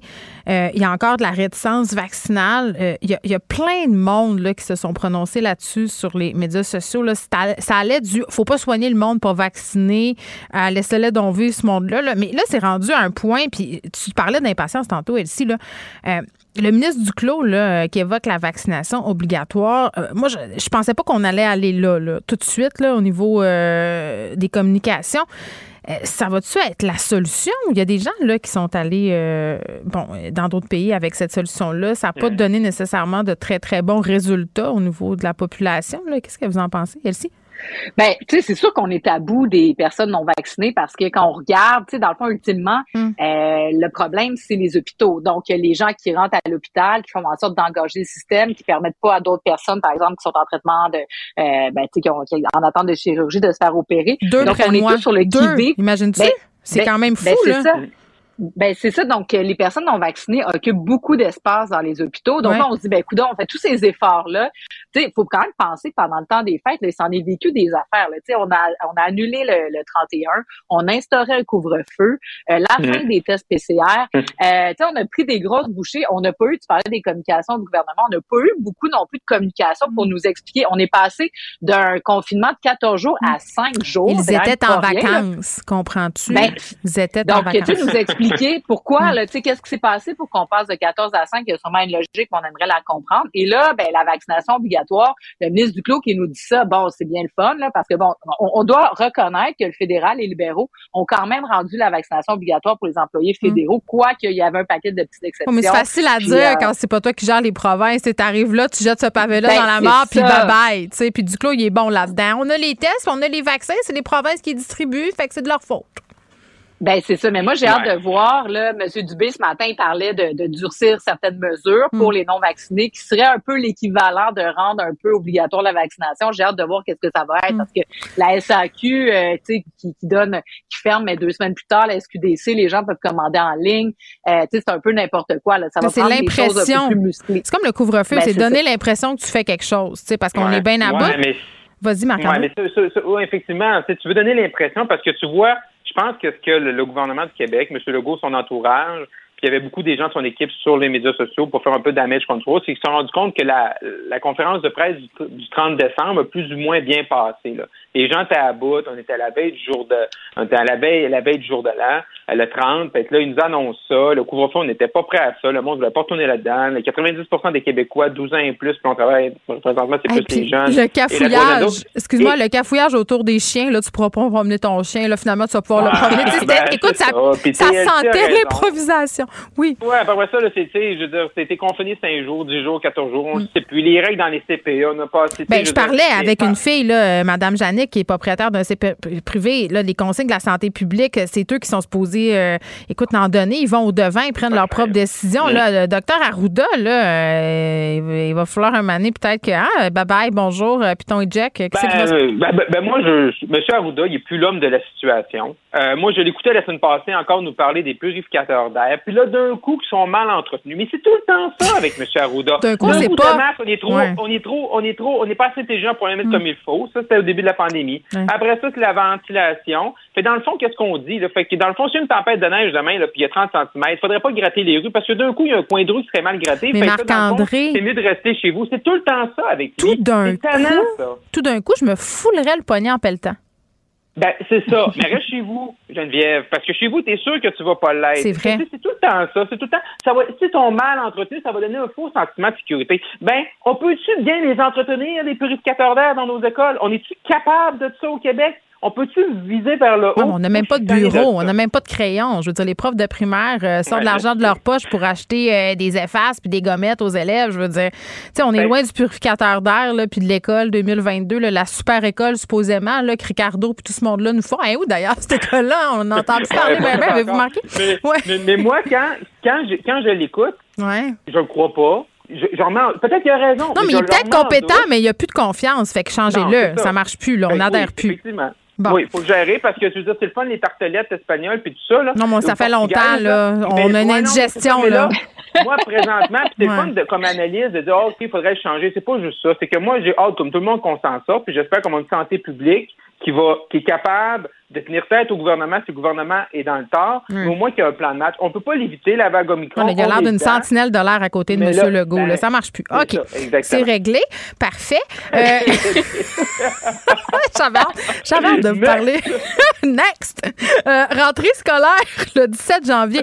On fera pas là là-dessus parce que je vais en reparler euh, à LCN dans, pas très long, mais est-ce que vous trouvez. Ma question va être, euh, elle va être simple. Est-ce que vous trouvez ça correct de la part du gouvernement de tenir les parents un peu sadragés, là, c'est-à-dire à date, c'est le 17 janvier, puis jusqu'à présent, c'est ça, quand on sait très bien probablement qu'ils vont nous arriver le 17 puis qu'ils vont nous dire c'est pas possible. Je veux dire, on mérite quand même de se faire prévenir d'avance. Les parents, puis je parle, j'inclus les directions d'école puis des profs là-dedans. On mérite mieux que ça. On, mérite de se le faire dire d'avance que ça se pourra pas. Qu'est-ce qu'ils font? Ben, M. Legault semble tenir mordicus à ce que les enfants fréquentent les écoles. il tenait aussi euh, aux garderies 4 ans. Oui. Ben oui, non, tu as bien raison. Mais donc, euh, je pense que c'est la dernière décision qu'ils vont prendre. Donc, mm. à l'heure actuelle, bon, tu sais, ils sont revenus là euh, aujourd'hui. On espère qu'ils ont eu des réunions la semaine dernière parce que la situation est vraiment grave. Mm. Mais donc, les, les, vraies décisions se prennent aujourd'hui, demain. Et j'ai le sentiment que les écoles, M. Legault voudrait mettre toutes sortes de mesures pour ne pas toucher aux écoles. Mais je pense que ça sera pas possible. On voit déjà les services scolaires d'urgence qui ont mm-hmm. des, éclosions de cas. Un, deux cas, il y a cinq enfants dans, dans l'école. Il y a déjà deux cas. Il y a des professeurs. Moi, j'ai reçu une communication ce matin. Il y a déjà deux personnes du personnel enseignant euh, qui sont contaminés. Donc, ça sera pas possible. On l'a vu en décembre à quel point c'était épouvantable. Puis rappelons-nous, puis là, tu sais, c'est euh, moi, j'ai bien vu le monsieur Arruda, monsieur Dubé se féliciter de, de, la vaccination des enfants, mais je suis désolée, on est à 57% des enfants vaccinés, une dose.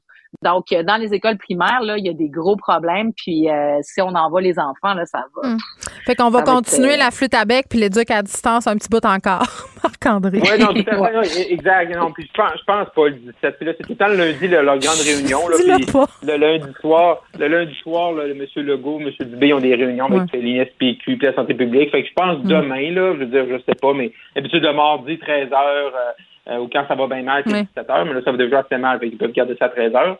Fait que là, euh, ils vont probablement nous dire que c'est prolongé, mais qu'ils nous le disent, là, tu sais, je veux dire, euh, moi, chez nous, c'est notre première. Moi, ma fille est à la maternelle, fait que la maternelle virtuelle. là, ça se passe bien. Les deux premiers cours ont été faits. Mais au moins, tu as essayé de travailler en même temps? Parce que moi, j'ai essayé ça un matin, puis j'ai pas eu rencontré beaucoup de succès. Je vais être super honnête avec vous. Non, non, mais se faire d'illusions. Je veux dire, elle fait ses cours pas loin de moi, puis tu sais, je réussis à. Mais mm. qu'ils nous le disent, qu'on puisse qu'on puisse euh, planifier en conséquence. Oui, qu'ils nous le disent. Puis, tu sais, euh, moi, dans mon horaire, je sais pas pour vous, là, mais c'est genre euh, enseignement telle heure à telle heure. Après ça, l'après-midi, l'enseignant est disponible pour répondre aux questions. Puis là, je veux pas pelleter ça sur le dos des enseignants. Ils font bien leur possible. Là. Mais ça, dans mon livre à moi, ça veut dire papa, maman va devoir jouer au géo en même temps que travailler.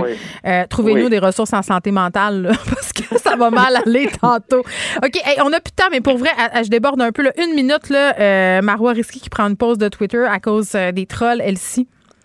Ben, moi, je la comprends, Mawariski. C'est dur sur Twitter. C'est un média social qui est impersonnel où les gens se déchaînent. Toi-même, Geneviève, tu, tu le subis. Ah, ben oui, euh, moi, je l'ai subi dans le temps des fêtes aussi euh, de façon atroce parce que les trolls anti-vax sont d'une violence là, rarement vue. ils n'ont pas d'enfants pour faire l'école à la maison. Là. Ils n'ont rien que ça à faire. Non, exactement. Puis, tu sais, qu'on soit d'accord ou pas sur les propos, on peut avoir, tu sais, un, je veux dire, un, débat, tu sais, de société. Donc, Marois Risky, soit pour telle, telle, telle mesure, c'est une chose, mais après ça, tu sais, des crises de folle, votant, tatati, tatata, euh, c'est épuisant mentalement.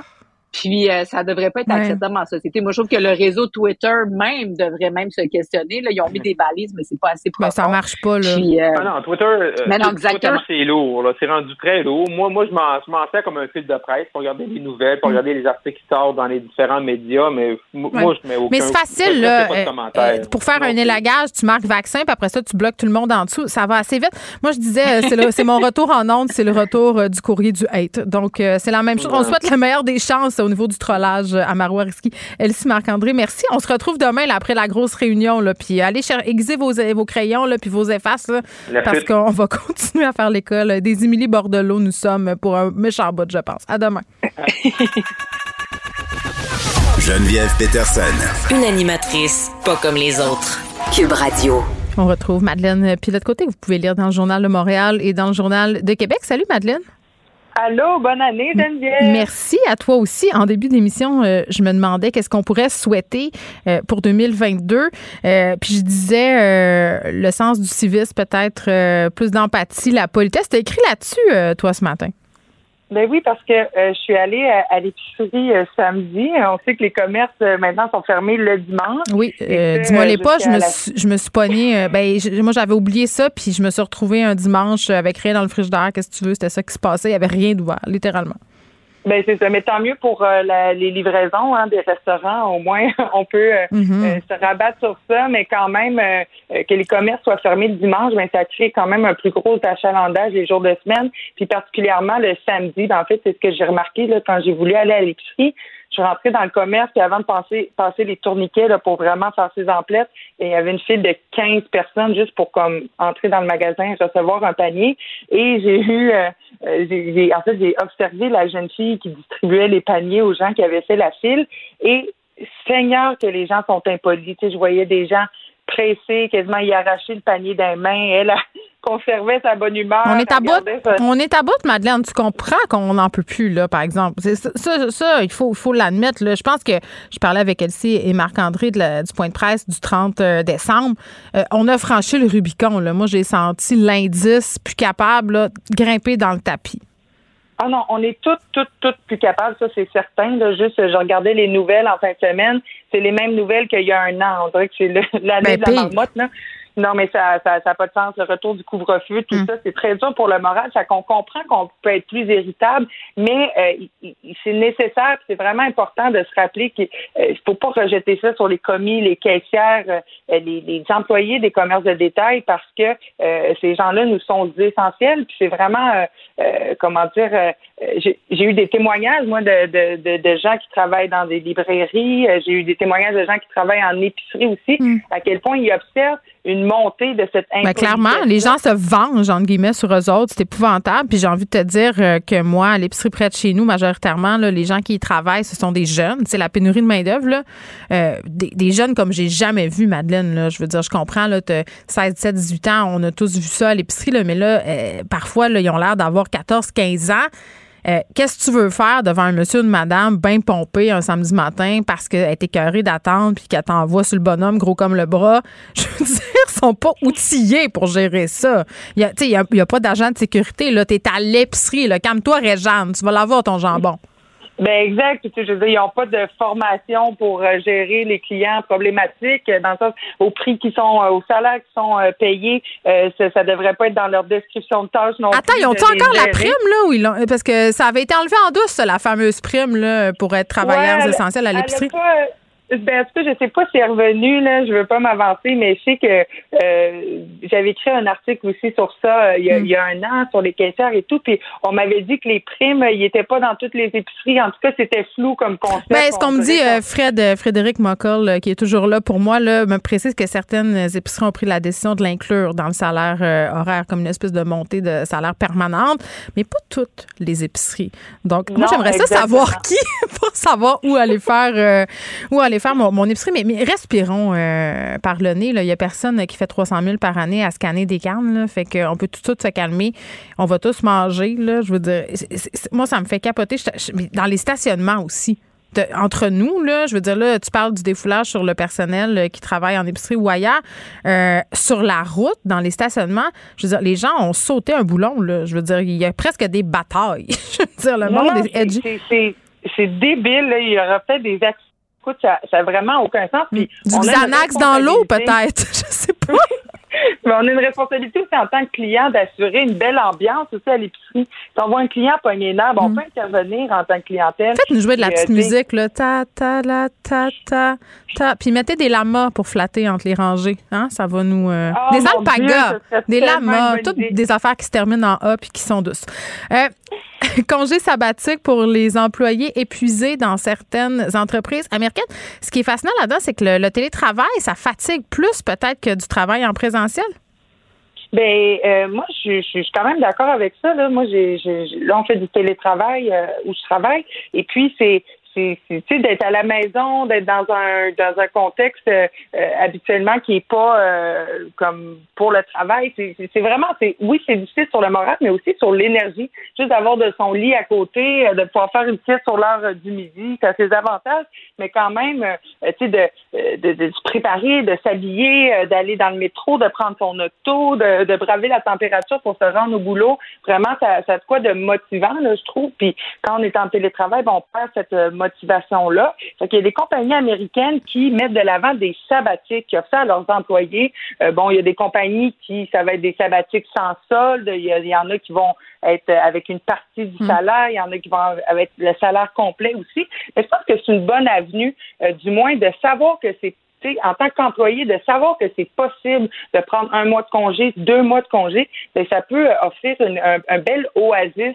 du moins, juste s'imaginer. J'espère un an à travailler en étant payé. Euh, quel méchant bel oasis. Je sais pas quelle entreprise a les moyens de se payer ça, Madeleine. J'ai des petits doutes.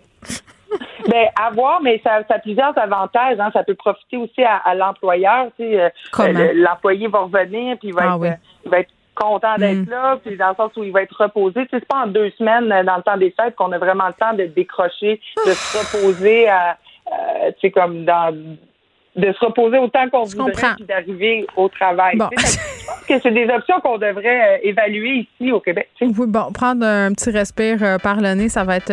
Ah, tu mets une petite musique. OK, on respire. On, on se close ça sur de la méditation transcendantale. Oui, oui. Bye, Madeleine. Geneviève Peterson. Brillante et éloquente, elle expose toutes les facettes de l'actualité. Cube Radio. Cube Radio. En direct à LCN. On joue tout de suite euh, Geneviève Peterson dans les studios de Cube Radio. Euh, ben, d'abord, bonne année Geneviève. bon retour. Bonne année Sylvain, merci. On a euh, commencé évidemment euh, une année scolaire, euh, enfin le retour des mm. fêtes, de façon assez particulière. même si on l'avait vécu, ça, cette école à distance, là, pour plusieurs, c'est pas nécessairement facile parce que là, on combine télétravail, école à distance pour les plus jeunes, entre autres. T'en as fait l'expérience ma définition d'un cauchemar. pour de vrai. ah oui, à ce point-là. Ben, j'avais hâte de m'en venir euh, à la station là, pour prendre une pause de, l'école à distance. Et c'est tellement drôle ce matin, euh, je pensais au sujet qu'on allait aborder ensemble aujourd'hui. Puis là, je dis ce matin, avant que l'école à distance euh, commence, pendant que je travaillais. Parce que la semaine passée, j'étais en congé, ça se passait relativement bien. J'avais eu le temps de dompter la bête. Puis je me disais, ben voyons donc, on s'énerve un peu pour rien. C'est quand même correct, là, on gère tout ça. Ouais, OK. Moi, j'avais pas essayé la partie essayer de travailler en même temps. Ce matin, 8 hmm. heures cours d'éducation physique, toi, chose. Ça saute, ça court dans la maison. Moi, j'essaie de travailler, là, à les chasses au trésor. Puis, tu sais, les profs, ils font ce qu'ils peuvent, là, pauvres autres, en ce moment. Là, tu as un cours d'éducation physique à donner. Il faut que tu trouves un moyen d'intéresser les enfants. Euh, je ne sais pas si vous le savez, mais la capacité d'attention d'un enfant de 5-6 ans, c'est pas nécessairement si long que ça. Donc, voilà, ce matin, on essayait de se dépatouiller un peu avec tout ça. Mais, mais c'est le bordel et c'est l'enfer total. Quand tu as trois enfants, euh, trois périodes Zoom différentes sur différents appareils. J'espère que tu as Internet haute vitesse, là, parce que des bugs informatiques, tu vas en avoir. Des problèmes de connexion, des situations cocasses aussi. Là, euh, les professeurs euh, doivent s'adapter. Des petits-enfants qui veulent. multiplier. Ben, écoute, des petits-enfants qui veulent aller aux toilettes. Ils disent, là, mm-hmm. il faut que j'y aille. Des enfants qui amènent leur tablette à la toilette pendant, pendant le, Zoom. Euh, ça joue de la flûte aussi. Savais-tu ça? Euh, les cours de musique ont quand même lieu. Cours de musique. Donc, euh, je te laisse imaginer la cacophonie dans une maison. Pour vrai, travailler euh, au travers, c'est impossible. Donc, les parents, ce qu'ils font, c'est qu'ils travaillent le soir. Je sais pas combien de temps on va pouvoir tenir comme ça. pour vrai, puis les profs aussi, là, ceux qui enseignent à des écrans noirs toute la journée, puisqu'on parle beaucoup du primaire, là, mais au secondaire, tu peux ouvrir ta caméra seulement au départ, puis après ça, certains profs, tu peux pas obliger les, les personnes à regarder leur caméra ouverte. tu enseignes à des écrans noirs, cégep, tout ça, ça devient déprimant euh, à la longue. Et là, bon, tu sais, ils nous disent jusqu'au 17 janvier. Euh, est-ce qu'on y croit vraiment? Tu n'y crois pas, hein? Ben moi, j'y crois zéro. J'y crois zéro, puis je comprends là qu'en ce moment, la dernière chose que veut faire le gouvernement, c'est de maintenir les écoles fermées, mais avec le nombre de cas puis la contagion du virus, euh, je sais pas. C'est un peu utopique de penser qu'on va s'en retourner comme si de rien n'était le lundi prochain, après le 17 janvier, euh, dans une école en présentiel. Ce que je trouve poche, par exemple, c'est qu'on nous le dise pas tout de suite. J'aime pas ça qu'on attende à la dernière minute. Je comprends qu'on considère tous les paramètres, qu'on parle avec la santé publique et tout ça, mais c'est pas, euh, c'est vraiment pas correct là pour les d'apprendre ça à la dernière minute, que ce soit pour les parents, mais les écoles qui doivent se revirer de bord. moi, en ce moment, je fais comme si l'école à distance allait continuer. Euh, je ne sais pas, par exemple, si ma santé mentale va euh, tenir le coup encore bien longtemps. C'est ce que c'est ce que j'allais euh, c'est ce que j'allais amener sur le terrain. On a fait une entrevue la, semaine dernière, je crois, avec une psychologue sur hmm. l'anxiété pour les parents de faire les deux à la fois. Donc, ben avoir des jeunes enfants dont il faut s'occuper. C'est une ben psycho-éducatrice, me corrige-t-on, et, et faire, euh, faire son travail finalement régulier. le stress augmente là, à vue d'œil. Bien, j'ai envie de te dire, Sylvain, c'est parce que, tu sais, quand on veut faire plein d'affaires en même temps, là, le résultat, c'est qu'on fait tout, mais qu'on fait pas bien les affaires. C'est qu'on est partout en même mm. temps, mais euh, que, bon, évidemment, au travail, on est moins performant. Euh, puis moi, c'est drôle, là, ce matin, en plus, j'essayais de faire ça, j'essayais de préparer l'émission. Une, là, il y a une panne d'électricité en plus. J'étais comme, ben, la vie est contre moi. Là, je veux dire, c'est épouvantable. Mais, mais tu sais, là, tu veux faire ton travail. Puis je m'excuse, mais les entreprises et tout ça ont mis de l'eau dans leur vin beaucoup, là, mais il y a quand même une limite. Je veux dire, le travail, il faut qu'il se fasse. Euh, tu paies des employés, il faut que ça avance. Les élèves, il faut qu'ils continuent d'évoluer, d'avancer. Puis je comprends qu'en ce moment, on fait de l'école à distance parce qu'on a tant de jours dans le, dans le calendrier scolaire, pas moins, puis qu'il faut maintenir l'enseignement. Mais la flûte, c'est-tu vraiment nécessaire? Mettons, on jase, là. Tu sais, s'il y a des profs de musique mm. à l'écoute, là, euh, je veux pas non plus être insultante, mais, mais est-ce qu'on devrait pas s'en tenir aux matières essentielles? Puis je mets des guillemets à essentielles. Je suis pas en train de dire que la musique, ça sert à rien. C'est pas ça. Mais je veux dire, on en a déjà beaucoup dans notre cours. Est-ce qu'on pourrait pas se dire, ben je sais pas, envoyer une liste aux parents, faites de l'éduc dehors, tu sais, au lieu d'avoir des périodes d'éduc puis de, de, de, musique? Je sais pas. Je pose la question. Euh, peut-être qu'on va me dire que c'est pertinent de le maintenir quand même ou qu'on n'a pas le choix à cause du calendrier scolaire, mais ça fait un horaire très, très chargé pour de vrai, là, pour euh, réussir à tout faire ça, puis tout soit fait, là, puis les travaux en dehors de ça, euh, c'est pas évident. C'est pas évident, mais en tout cas, on devrait avoir probablement des précisions. À coup sûr, là, on aura une conférence de presse mm. cette semaine là, pour nous, euh, nous, donner un peu plus d'informations là-dessus. Puis je vais souhaiter que Marie Poppins débarque chez nous pour m'aider avec tout ça. Merci Geneviève. Merci. Geneviève Peterson. Elle est aussi passionnée quand elle parle de religion que de littérature. Elle saisit tous les enjeux et en parle ouvertement. Vous écoutez Geneviève Peterson. Dans le registre passif-agressif de l'existence, je reviens euh, sur ce qu'on discutait avec Madeleine tantôt, le manque de patience, le civisme.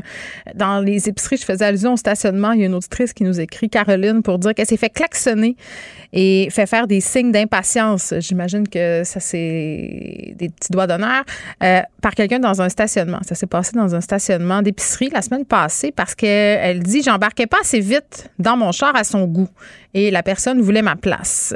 Et ce qu'elle a fait, et c'est là où je dis j'adore, euh, c'est une réponse très passive-agressive et je, dois avouer que je prends des notes. Euh, elle lui a fait un beau sourire avec un halo, puis elle a pris un petit 5-8 minutes avant de sortir de son, tu sais, avant de sortir du stationnement, tu sais, genre, tu t'attaches, tu regardes tes rétroviseurs, tu checkes ton téléphone, tu puis la personne, elle attend. Hein?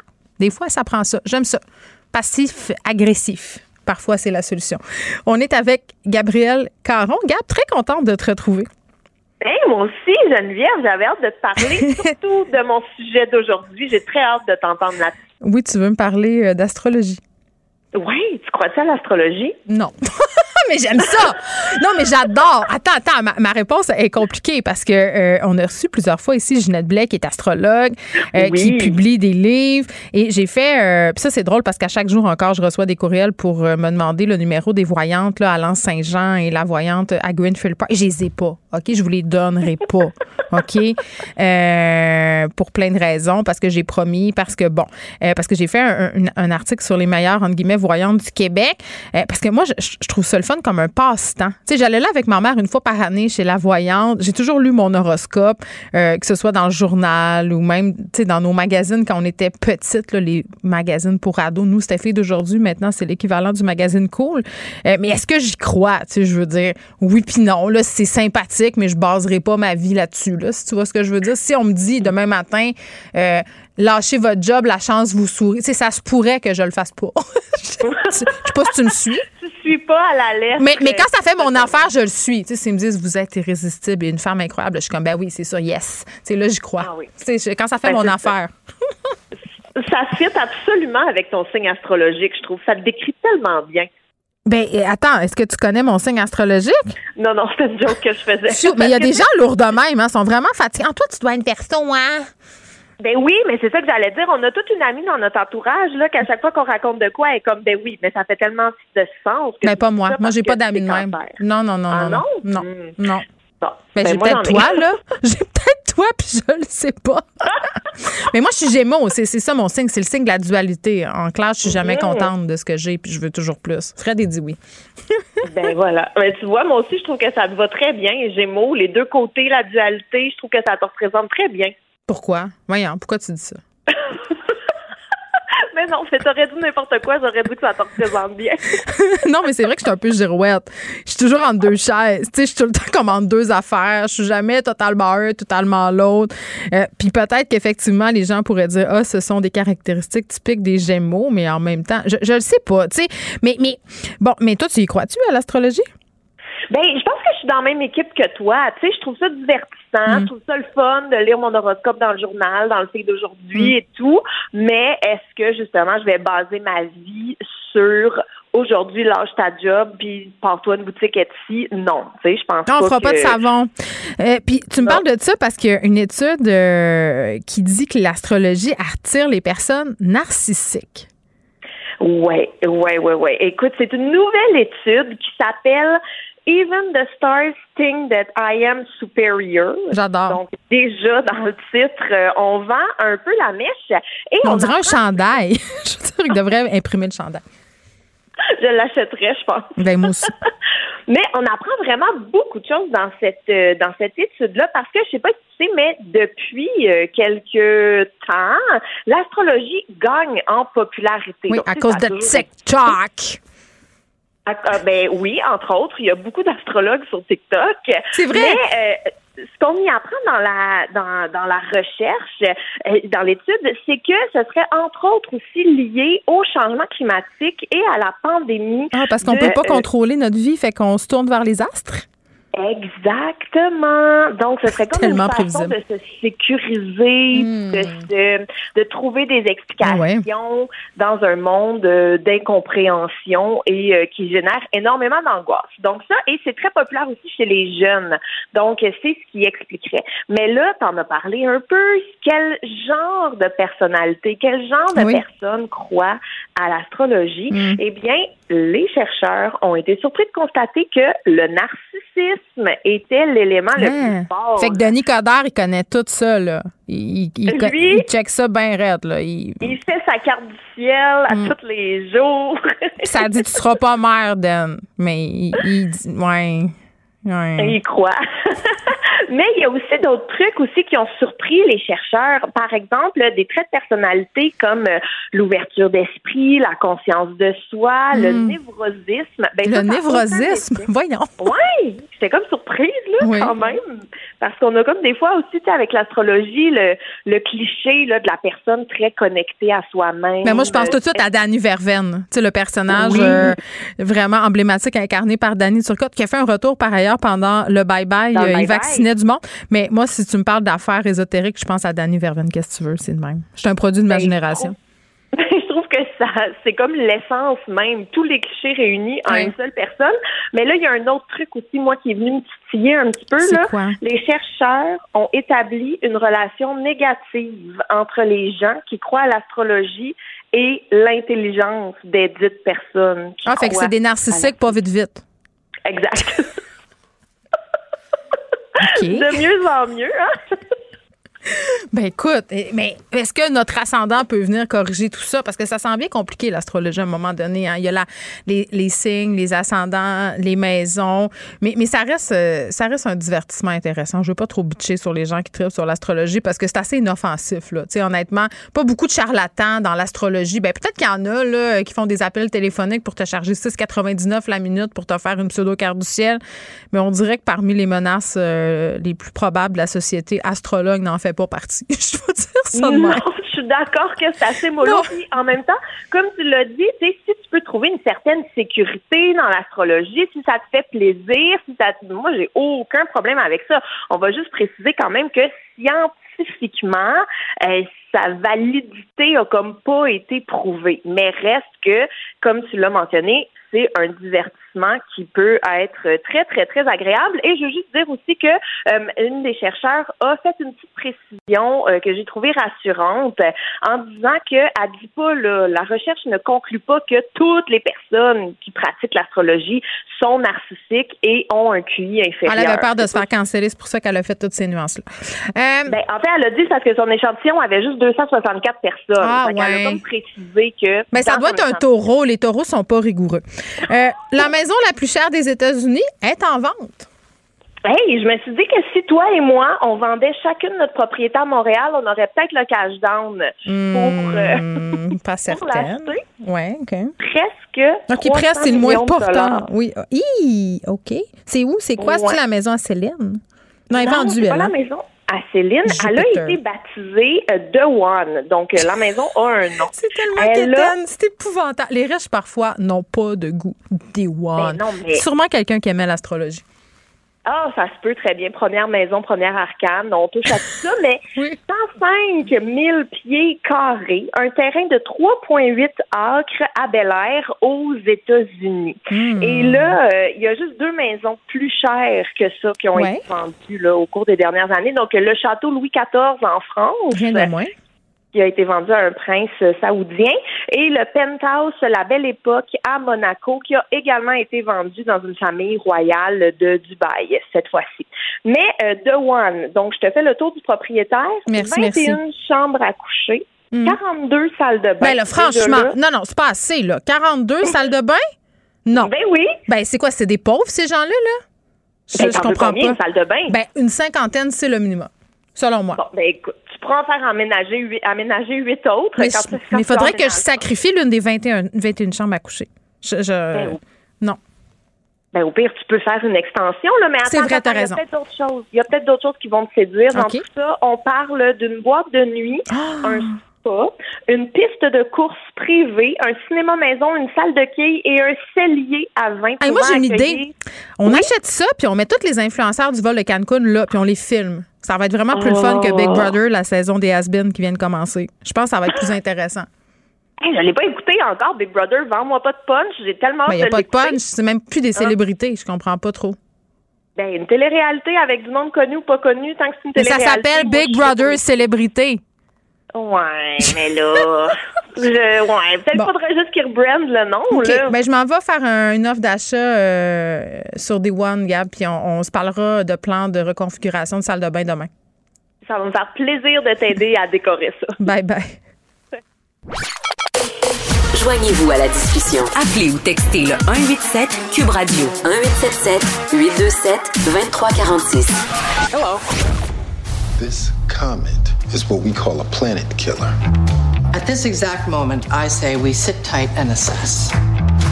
Sit tight and assess? Sit tight. And then assess.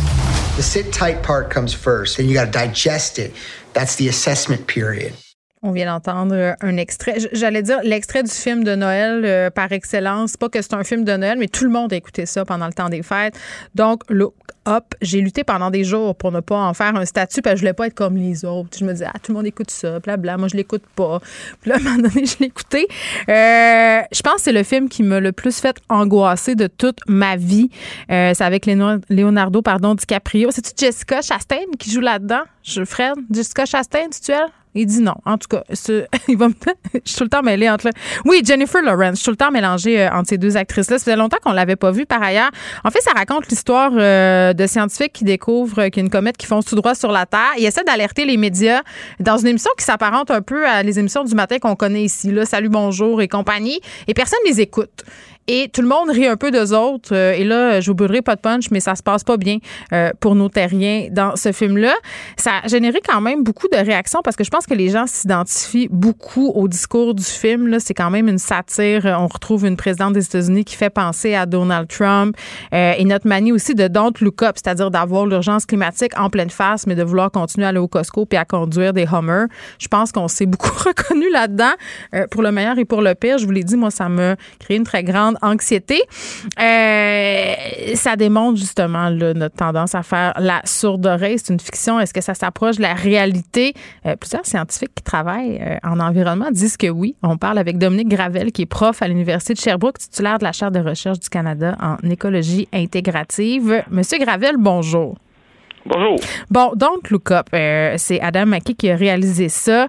Euh, c'est un film. Il y, a des gens qui n'ont pas aimé ça, trouvent ça gros, trouvent ça caricatural. Moi, j'ai trouvé que ça ressemblait euh, à la réalité. Là, on le voit depuis même avant la pandémie, surtout si l'environnement était un peu le sujet de l'heure. Les scientifiques qui se démènent pour qu'on s'attarde aux problèmes de l'environnement. Vous, qui êtes vraiment un vrai chercheur en environnement, vous l'avez vu le film. Est-ce que vous vous êtes reconnu dans cette fiction-là? Oui, ben moi, moi quelque chose qui m'a marqué là, c'est le sentiment d'impuissance qu'on voyait là dans les euh, personnages principaux, les, les deux scientifiques là, leur euh, leur désarroi total à être capable de communiquer ces ces, euh, ces résultats-là, euh, pas être capable de sensibiliser les gens, puis mm. pas savoir par, de quelle façon y arriver. Euh, ça m'a ça m'a rejoint. Euh, c'est, quelque chose qu'on a constaté nous-mêmes. Euh, moi, je travaille plus en, en biodiversité, puis je travaille sur les, les impacts des changements climatiques sur euh, sur la biodiversité. Puis il y a quelques années, on a réalisé une étude qu'on dit bibliométrique. Là. On est allé voir mm. c'était quoi la couverture dans les journaux que se faisaient des enjeux de, de biodiversité. Puis on est parti de l'hypothèse que ben, si notre société fonctionne bien, au fur et à mesure que les évidences scientifiques s'accumulent, euh, au fur et à mesure qu'on met de l'argent dans la mm. recherche pour essayer de documenter un phénomène, ben ça va éventuellement se traduire d'une part en couverture médiatique, puis mm. éventuellement peut-être en politique publique. Et puis on a vu un décrochage euh, total. Là. Euh, Chose rassurante, pour les enjeux climatiques, il y a de plus en plus de sciences qui se fait, puis c'est de plus en plus couvert par, euh, par les médias.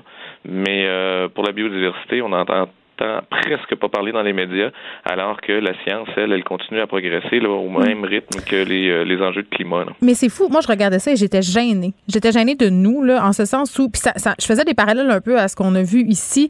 Vous rappelez-vous du pacte, tu sais, ce fameux pacte là, euh, des artistes là, qui s'étaient unis là, pour les changements climatiques et tout ça. Puis là, tout le monde se déchirait à chemise en disant Mais les artistes, là, ils disent ça, mes voyages et tout ça. Puis Dominique Champagne avait fait un commentaire que j'avais trouvé éclairant, fort intéressant. Il avait dit Ouais, mais c'est parce que si on avait pris une gang de scientifiques puis qu'on vous avait dit la même affaire, il n'y aurait eu aucune entrevue. Il a fallu prendre des vedettes euh, pour attirer l'attention des médias. Puis, c'est triste, mais c'est vrai. Quand on regarde les, nouvelles qui pognent le plus sur les sites de nouvelles, c'est souvent des affaires assez légères, des affaires qui sont liées aux célébrités, des affaires qui sont fâchantes. Mais à, côté, tu as l'article sur le fait que, bon, la banquise se font plus vite que jamais. Puis ça, ben, comme ça nous intéresse moins. C'est fou ah, quand même c'est sûr que ça attire pas notre attention, euh, mais malgré tout, il y a quand même euh, des films qui sortent, il y a des, des, des, des œuvres, des créations qui sortent, qui portent sur les changements climatiques. Je veux dire, on est là aujourd'hui, on en parle. On parle ça a poigné, là, donc, à l'échelle planétaire. Ça a marché, oui. C'est, euh, puis, euh, il y a eu plusieurs tribunes où c'était euh, discuté quoi faire, et puis, hmm. ça va faire un buzz. On va en parler pendant une semaine, pendant deux semaines, trois semaines, puis après ça, ça va passer. Puis hmm. on va partir, puis on va se mettre à, à, à discuter d'autres choses. Puis, une des thématiques qui est abordée dans le film, justement, c'est la gravité de la situation versus le côté un peu divertissant, léger des médias. Euh, souvent, quand on cherche, par exemple, un chroniqueur ou une chroniqueuse pour parler d'environnement, des préoccupations qu'on a, c'est tout le temps, ouais, mais là, faut pas déprimer le monde, là. C'est parce que les gens écouteront plus si on leur dit euh, qu'on fonce direct dans le mur. Puis on le voit dans le film, c'est ça qui se passe. La, scientifique fille, euh, bon, elle fait sa mise en garde et elle pogne les nerfs. Elle est ridiculisée sur la place publique. On fait des mimes à son, à son effigie. Le voyez-vous, ça, cette obsession de la légèreté, puis aussi cette misogynie envers vos concerts scientifiques? Oh, ça, c'est toute une question. la, la, la, question de la misogynie, euh, c'est un enjeu euh, qui est très présent dans le milieu de la mm. recherche. Ben, c'est documenté, ben oui. Oh oui, euh, c'est un enjeu euh, à part entière. Là. Euh, je vais m'en tenir pour aujourd'hui aux enjeux de climat puis d'environnement. Là, on reviendra peut-être un autre jour sur des discussions au sujet de la, la, place des femmes puis de la place qui leur est fait ou de la lecture qui en est fait. Là, parce que. Mais en même temps, je veux pas vous pousser là, vous, vous voulez pas aller, mais on le voit dans le film, on accorde beaucoup plus de crédibilité à ce que dit Leonardo DiCaprio qu'à sa consoeur. Tu sais, peut-être qu'au niveau des discours alarmants, les gars ont plus de crédibilité. Je sais pas. Euh, c'est un très bon point, euh, tout à fait. Puis il y a toutes sortes de billets en sciences euh, aussi qui remontent à plus loin. Mm-hmm. je veux dire, au sein même de la communauté scientifique, il y a des billets en faveur des hommes qui ont été documentés, qui sont horribles, sur lesquels ben, on travaille activement aussi. pour échanger de changer. Oui. oui, le processus de, de, de révision par les pairs, c'était documenté aussi que les hommes ont plus de financement de recherche que les femmes. Je veux dire, il y a toutes sortes de billets horribles sur lesquels on s'attaque pour essayer de changer la situation. Mm. Il y a un certain chemin qui est fait là. Euh, mais il y a encore beaucoup de travail à faire. Euh, pour ce qui est de la réception par le public, euh, quand c'est des femmes qui font des propositions, là, je ne saurais pas vous dire, je n'aurais pas de fait pour, pour vous confirmer ça. On demandera... Si on le voit ailleurs, on doit se douter que ça doit ben, Il y a des scientifiques qui sont déjà venus me dire à ce micro qu'au niveau de la, du financement des recherches et tout ça, c'était plus difficile. Mais si on revient euh, au sujet de la biodiversité, l'objet de vos études, euh, au Québec, est-ce que vous avez un exemple concret à nous donner d'un problème grave qui touche à la biodiversité puis qui n'est pas pris en compte par les décideurs? Par les décideurs? oui, il y en a plusieurs. Oh, il y en a plusieurs, il y en a plusieurs qui ont fait quand même les manchettes récemment. OK. Euh, euh, à Montréal, euh, l'enjeu des, des serres, oui. ben, plutôt à Longueuil. Puis la rainette, c'est tout à Longueuil. La rainette à oui. Faugrillon aussi. Oui, oui le, et, et c'est un peu paradoxal que ce soit le, le, le cerf qui est une population en surabondance. Mm. Euh, qui est extrêmement présente dans le sud du Québec, qui, en, qui entraîne toutes sortes de dommages. Mais on veut pas, c'est cute. Soit, on veut pas qu'il meure. Ben, c'est ça. Et que ce soit le cerf qui, euh, qui, attra- qui, attire toute l'attention, alors que le cerf lui-même a des impacts énormes sur la biodiversité. C'est connu qu'il y a des, plantes herbacées qui ont disparu à cause du, euh, du surbroutage. Puis il y a d'autres espèces euh, qui en arrachent pour lesquelles on essaie de mettre en place des, des, des efforts de conservation. Oui. Et puis là, on, on, ça part, on, on oublie complètement de ces espèces-là. Vous avez Mm. dit euh, la rainette fourgrillon. Euh, L'autre, c'est le caribou, qui est un enjeu euh, absolument hallucinant. C'est quelques individus seulement qui restent euh, dans certaines régions du Québec. Ouais. Et puis, euh, finalement, ça mobilise pas grand patient à part des spécialistes du domaine. Oui, puis qu'est-ce qui pourrait être fait? Est-ce que, est-ce que, par exemple, pour le caribou, il est trop tard? Euh, c'est une bonne question. C'est pas mon expertise. Euh, il y a des spécialistes qui se sont penchés là-dessus. Euh, Mm. Ce que j'ai vu, c'est qu'il y en a beaucoup qui sont très pessimistes, là, qu'effectivement, il est probablement trop tard. Il y a des mesures de la dernière chance qui sont essayées là, en ce moment. Euh, Mais euh, les mesures véritables qu'il faudra entreprendre, c'est des, des, changements dans notre façon de gérer le territoire. Et puis ça, euh, visiblement, Mm. euh, les gouvernements sont pas prêts à, à prendre ces, euh, ces mesures-là en place. Là. Vous n'êtes pas frustré à la longue, quand même, Monsieur Gravel, de voir.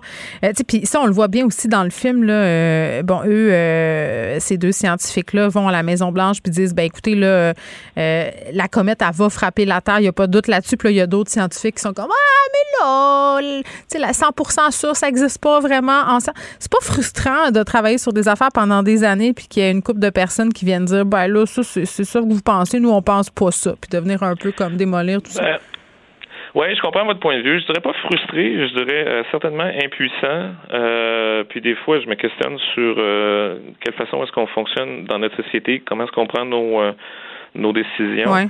Euh, dans ce cas-ci, euh, pendant longtemps, ce qui m'a euh, achalé avec les enjeux environnementaux Mm. au sens large, là, c'est qu'on on, y adhère ou on y adhère pas. Ça devient une question de foi. Moi, je crois à ça au C'est championnat vrai. changement climatique. Au moins, j'y crois pas. Alors que c'est de la science, ce sont Mm. des faits. C'est pas une question de, de, de décision et d'adhésion. C'est juste comme ça. Mais c'est comme Et, croire euh, ou pas au vaccin, là, on est dans le même registre. ben, à peu près, à peu près. Et puis, euh, en même temps, avec la COVID, en ce moment, on a appris que notre société était capable de fonctionner avec euh, la science, avec des décisions scientifiques euh, motivées par euh, les avis scientifiques derrière. Je veux dire, il y a tout un débat en ce moment, puis on a même euh, critiqué le gouvernement parce qu'on a l'impression que le couvre-feu le soir C'est vrai. euh, n'est pas motivé par euh, de la science derrière. Alors, c'est devenu le mot d'ordre. Alors là, ça m'a ça m'a pris un peu de cours quand j'ai vu ça dans les dernières euh, dans les deux dernières années. Euh, quand la science a pris autant de place, euh, là, je reviens à mon postulat de base qui, où je me disais bon, c'est peut-être une question d'adhésion à la science. Ouais. Et puis finalement, non. Dans certains cas, on le voit, ça marche. Ben, c'est euh, tellement intéressant. C'est ben, c'est intéressant ce que, ce que vous dites, M. Gravel, en ce sens où on a connu des scientifiques aussi. Pendant la pandémie, Euh, il y a plusieurs scientifiques qui sont, entre guillemets, devenus des célébrités dans les médias, c'est-à-dire qui sont des, des virologues, toutes sortes de, euh, de personnes comme ça, des experts dans, dans leur domaine. Ça a peut-être permis de démystifier les scientifiques, de mieux vulgariser aussi le discours scientifique. Peut-être qu'on va être moins rébarbataire. C'est la journée où je vois le verre à moitié plein. Là. Donc, euh, ça aura Ben, peut-être servi à ça. quand même, là. Peut-être. Bon. Euh, Dominique Ravel, merci beaucoup. Allez le voir, euh, le film euh, Donc Look Up, mais je dis allez le voir, tu sais, dans le sens, asseyez-vous sur votre divan et écoutez-le, parce qu'il est visiblement pas au cinéma en ce moment. C'est sur la plateforme Netflix. Donc, Look, euh, pardon, Déni Cosmique, là, pour la version française. Dominique Ravel, qui est prof à l'Université de Sherbrooke. Ne vous laissez pas berner par ces prises de position saisissantes. Geneviève Peterson est aussi une grande sensible. Vous écoutez Geneviève Peterson. Léa Strisky. Mais je veux que tu le saches que ça a un effet. Mathieu Cyr. Ouais, mais ça, c'est vos traditions, ça. La rencontre. Il y a de l'éducation à faire. Faut avouer que je suis pour la démarche. La rencontre Strisky-Cyr. Mathieu, Léa, salut! Salut! Très, très contente euh, de vous retrouver. Euh, un début d'année, disons, chaotique, disons ça comme ça. Euh, plusieurs sujets là, dont on veut parler aujourd'hui. Léa, tu voulais aborder la question des mesures sanitaires, du retour à l'école. C'est supposé être... euh, Bon, lundi prochain, est-ce qu'on y croit? Poser la question, euh, c'est y répondre. Euh, mais clairement, si on veut rouvrir les écoles, il faudra que ça soit plus sévère, les mesures sanitaires. C'est ce que tu crois, Léa? Euh, ben oui et non. Euh, moi non plus, je sais pas si je dois croire au 17, tu sais, parce que je pense qu'on a été très échaudés par les fois où est-ce qu'ils ont donné des dates, finalement ils les ont pas du tout respectées. Fait qu'on est rendu moins naïf qu'on l'était. Euh, mais c'est sûr que, tu sais, les dernières fois qu'on a vécu ça, la vaccination n'existait pas. Puis là, je comprends que le nouveau variant semble être comme un million de fois plus contagieux. Je pense qu'on l'a tous vécu pendant les fêtes. Mais les enfants ont juste une dose aussi, dans une très grande majorité en ce moment. Les enfants du primaire, je veux dire. Oui, c'est ça. Mais alors, moi, c'est ça qui me déprime un petit peu, c'est à quel point est-ce qu'on aurait pu être plus proactif sur la vaccination. Euh, parce que, euh, tu peux techniquement devancer la deuxième dose de ton enfant. Là. Je veux dire, moi, mes, mes enfants sont tous les trois double vaccinés. Euh, et parce que, justement, ben, on a voulu devancer la deuxième dose, ce qui est tout à fait médicalement prouvé et correct. Mais comment t'as Euh, fait pour devancer la deuxième dose? Parce que moi, mon rendez-vous, il est resté euh, à la même date là, pour mes enfants. Parce que c'est conseillé huit semaines, mais tu peux le faire à partir de quatre. Ah! Voilà, donc. Ben, c'est euh, quand même la semaine prochaine, donc je vais attendre. Qu'est-ce que tu veux? Oui. Là? Faut pas... Ben oui, non, mais c'est ça, c'est tout à fait possible, mais c'est juste que, sais, il y a tellement d'autres fois où est-ce que les enfants ont été vaccinés pour plein d'affaires. Je veux dire, quand ils sont rentrés à l'école, on nous a demandé leur carnet de vaccins. Tu sais, c'était quelque Ben chose oui. qui était complètement dans les mœurs d'énormément de familles. Et je trouve Mhm. que là, parce qu'on en a tellement parlé de ce maudit vaccin-là, puis qu'on continue tellement à en parler, que là, il y a une partie de la population qui a vraiment peur et qui préfère juste pas prendre de décision des fois. Puis là, on est rendu justement avec des parents qui s'inquiètent. Euh, mais moi, en ce moment, c'est sûr que j'ai pas du tout peur de renvoyer mes enfants à l'école, puis j'ai l'impression que c'est quelque chose. Tu sais, on va vivre relativement ce qu'on a vécu avec les autres vagues. Là. Je veux dire, on a eu cette inquiétude-là, puis tu sais, des mesures plus des vaccins, plus si on donne des N95 aux profs, à un moment donné, là, puis du purel. Je veux Puis dire, Mathieu, je t'entends de racler la gorge. là. Oui, ben, je, je, je, suis d'accord avec Léa, mais je suis un petit peu, je suis un petit peu euh, découragé par rapport au gouvernement. Je trouve que le gouvernement, euh, dans, cette crise-là, on dirait qu'il essaie de faire un château de cartes en sautant en parachute. Il n'y a rien qui tient dans ce qu'il dit. Il faut qu'il y ait des, échéanciers à court, moyen, long terme, puis on voit pas le plan d'action du gouvernement. Je pense que le problème est là. C'est comme Léa le dit, c'est simple. Tu fais vacciner les enfants en premier lieu. En deuxième lieu, tu donnes des masques N95 aux profs parce que c'est plus confortable, c'est c'est plus, euh, c'est plus stérile Ben, aussi. c'est plus sécuritaire. Ouais. Plus sécuritaire. Puis en troisième lieu, pour le long terme, tu améliores la ventilation des écoles. Ça fait des années que ça traîne. Puis en attendant, je me dis pourquoi on ne ferait pas des classes temporaires, multiniveaux, pour les enfants qui sont positifs? Je veux dire, on sait qu'Omicron est, euh, est, est- est moins nocif Ah, pour l'instant. C'est une super bonne idée, Mathieu. Ben, c'est une bonne idée, mais dans, dans un monde idéal, j'ai envie de te dire. Ben, c'est ça, parce qu'on n'a tellement pas de ressources dans les écoles. Dans le fond, c'est tous les problèmes qu'on a dans le système en ce moment, que ce soit scolaire ou le système de la santé, c'est parce qu'on est, une- on est fort le bal. C'est tout s'écroule. Donc, on peut Oui, rien faire parce qu'on. on attend. On, on dirait On qu'on est en train attend. de déménager sans avoir fait nos boîtes. Là, tu sais. on, a- on, on transporte nos lampes puis nos affaires en dessous du bras, puis Ouais. on échappe dans les escaliers. Ouais. Mais il faudrait, faudrait qu'on aille prévu, il faudrait qu'on prévoie, quitte à, à- à reporter ça d'une semaine, mais qu'on ait un plan de match simple, efficace et applicable. Oui, ben demande ça à M. Roberge, là, qui est sorti euh, quand l'école était commencée pour son point de presse. Tu sais, la veille, je pense. Tu sais, à un moment donné. Mais tu sais, je, je maintiens, que, en tout cas, moi, je pense que c'est une bonne idée. C'est-à-dire, si tu pèses les pour et les contre, puis les inconvénients, puis les avantages, je veux dire, ouvrir les écoles, ça fait du sens dans énormément de scénarios, là, mine de rien, tu sais. Puis peut-être que ça va, ça va, ça va pousser plus Ben, de je gens sais pas, Léa. Euh, Peut-être peut-être que ça fait euh, ton affaire dans ton scénario, mais, mais puis je le comprends, c'est le scénario de la majorité des gens qui travaillent à distance. Mais, euh, tu sais, par exemple, dans mon scénario, moi, si mes enfants vont à l'école, c'est un risque d'exposition de plus. Nous, on travaille en présentiel. Tu sais, il n'y a pas de situation parfaite en ce moment. C'est ce que j'essaie de dire, là. Euh, Mais clairement, que garder les enfants à la maison, ça pourra pas durer très, très longtemps. Euh, moi, j'ai essayé de travailler ce matin avec les kids chez nous, les cours. C'est infaisable. Puis là, c'est ça. Là, Mathieu, c'est ça. Là, j'en venais à toi. tu as un devoir, OK? Tu vas nous aider. Je t'implore, euh, parce que tu nous as parlé à plusieurs reprises que tu avais scolarisé tes enfants à la maison à une certaine époque de ta vie, OK? Oui. Euh, donc, tu connais, tu sais, tu connais la patente. Euh, demain, es-tu game de nous revenir avec des trucs un peu qu'on puisse passer au travers? Puis je comprends que peut-être là, que quand tu faisais l'école à la maison, tu travaillais pas en même temps, là, mais genre, aide-nous demain, ça se Ben oui, ben oui, certain, j'en ai une coupe. OK, parce qu'il y, a une- y a vraiment des parents, dont moi, là, qui sommes dépassés par les événements. Euh, pas qu'on veut pas, pas que c'est impossible, mais c'est quand même compliqué, là, Léa. Je sais pas si tu t'en sors, là, mais moi, je trouve ça quand même intense. Mais peut-être parce que, tu sais, j'avais été en situation de crise de panique perpétuelle pendant la première vague que là, oh my God. Alors, ma barre était tellement basse que, Hmm. voici, je trouve que ça. Tu sais, je trouve quand même que les profs et les élèves sont mille fois plus rodés. que Les la profs sont. fois, Ben là. oui, oui, oui. oui. Tu sais, je veux dire, le, le- le fameux logiciel Teams, là, c'est beau. Maintenant, je le connais, je sais où sont les liens pour les Zooms, tout ça. Tu sais, il y, a- il y a- il y a quand même quelque chose qui s'est. Non, mais ça s'est fait beaucoup plus facilement, là, mine de rien. Et l'école nous a prêté des. euh, des, des tablettes pour les parce qu'on était famille nombreuse là parce que ça, ça, ça a l'air j'ai une famille nombreuse mais euh, donc c'est ça donc tu sais mine de rien il y a quelque chose qui est plus rodé que je trouve beaucoup plus facile qu'avant là Bon, on mais c'est pas ma situation idéale Mais on va les prendre quand même, les conseils de Mathieu, oui. demain. Ben oui passe-montagne Mathieu let's go On va t'utiliser. Euh, parlons euh, d'un- d'une sortie qui a beaucoup fait jaser. Hier, là, ça s'est envoyé ça à tour de bras dans mes DM sur les médias sociaux. Euh, député Manitobain euh, qui a fait un tweet. Rendre hommage à, à- Je pense ça se voulait gentil au départ, un genre d'hommage à sa femme. Euh, on la voyait déblayer l'entrée après un chiffre de 12 heures à l'hôpital et les gens, ça les a mis en beau maudit, Mathieu. Ben moi je trouve que c'est d'une hypocrisie euh, qui prouve à quel point on vit dans une société empreinte de misandrie. Euh, parce que euh, c'est comme si le gars devait se sentir coupable de faire ça parce que dans nos têtes de, de, de, Nord-Américains, c'est la job du gars de pelleter, puis c'est la job du gars de sortir les vidanges. Sais-tu qu'est-ce que je dis? Tu vas pas l'aider. C'est tout ça encore. Sais-tu qu'est-ce que je dis? Je dis, mon féminisme s'arrête. Là, il faut ouvrir des huîtres et sortir les vidanges. c'est comme. C'est exactement ça. Mais, mais je reste tout seul, fait que j'ai sors mes vidanges, qu'est-ce que tu veux. Mais t'as raison, on- les tâches Mais ménagères, c'est très genré.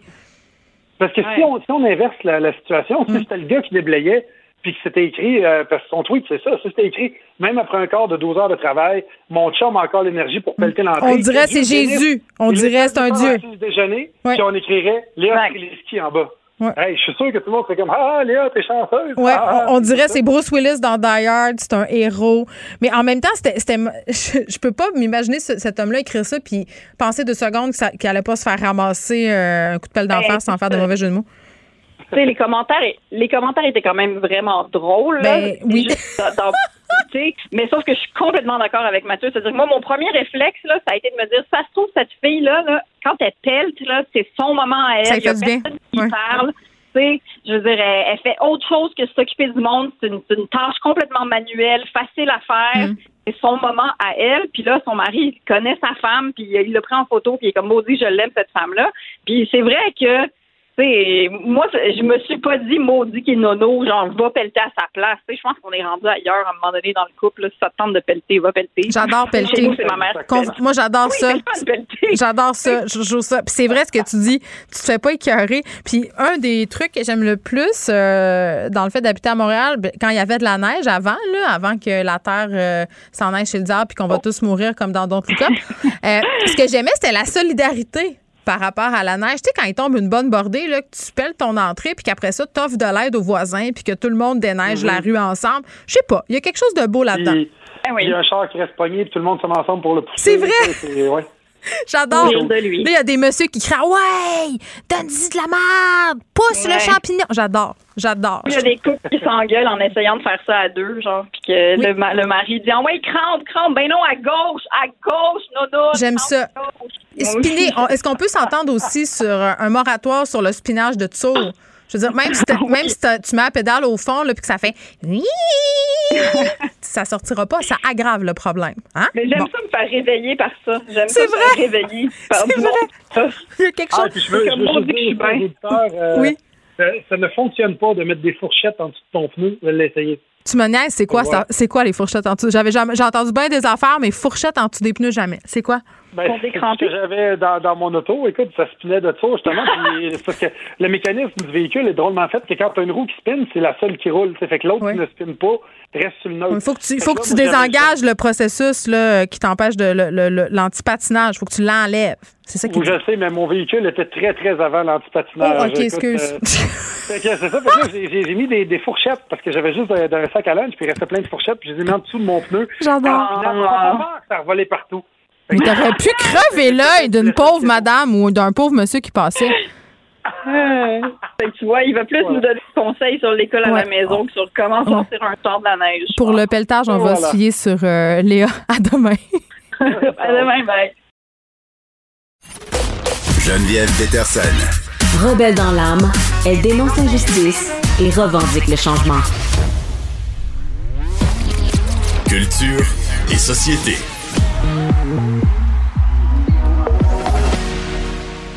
Et on retrouve avec joie Anaïs Gertin-Lacroix. Salut. Bon retour, Geneviève. Bon, écoute, euh, tant de plaisir à se jaser nous aurons en 2022. on Écoute, co- ça part fort. oh, oui, on commence euh, avec les Golden Globes. Ben, les Golden Globes, la cérémonie la plus euh, triste à ce jour, Geneviève, hier, c'est la 79e cérémonie. C'est normal euh, qu'on n'ait rien vu passer parce que je rappelle aux gens ben, qu'il n'y a pas eu finalement de cérémonie vraiment. Mais c'est ça, quand j'ai vu ton sujet, j'étais comme, mais il n'y en a pas eu de Golden Globes. Il n'y en a pas eu, rien de diffusé. Il n'y a pas eu de tapis rouge. Euh, les gagnants ont été dévoilés sur Twitter. Et dire, là là. Là, c'est ouais, le festival du glamour, là. C'est comme si tu viens de débander sur un moyen temps, là. Il n'y a aucun glamour là-dedans. là. Écoute, sur Twitter, là, il y a presque plus un chat sur Twitter. Ouais, c'est ça, c'est juste des journalistes. sur Facebook, là, c'est ça. À la limite, là, tu fais journaliste, un Facebook Live, Ben, sur chose. Instagram, Donc, sur TikTok, il y aurait eu plus de gens, honnêtement. Mais en même temps, il n'y avait pas d'animateur Ah, ouais, ouais.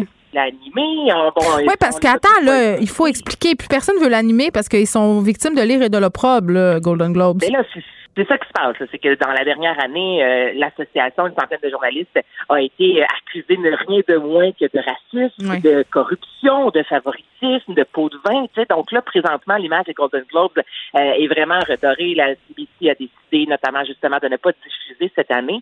Puis là, je pense aux Golden Globes. Souvent, on met ça de l'avant, la Geneviève, puis on se dit, ah, c'est, souvent, ça nous donne une idée de ce qui s'en vient aux Oscars. Puis là, moi, Ouais. ce qui me manquait hier soir, là, et je sais que c'est superficiel, là, Geneviève, mais c'est les robes, OK? Ben oui, on a besoin de superficialité, là. On est à bas, tout est plate, puis euh, sombre et triste, là. Parle-moi de robe, là. Ça fait du bien. on peut avoir un beau tapis rouge. Et là, la saga de Safia Nolin, on n'est pas là-dedans. Moi, si tu t'attends pas d'embarquer dans le trip, embarque pas dans le trip. C'est vraiment ton histoire. Mais en soi, le tapis rouge, tu sais, je pense au gala artiste au Québec, ça fonctionne toujours, l'émission avant le gala qui est le tapis Ben, rouge. c'est ça qu'on veut voir.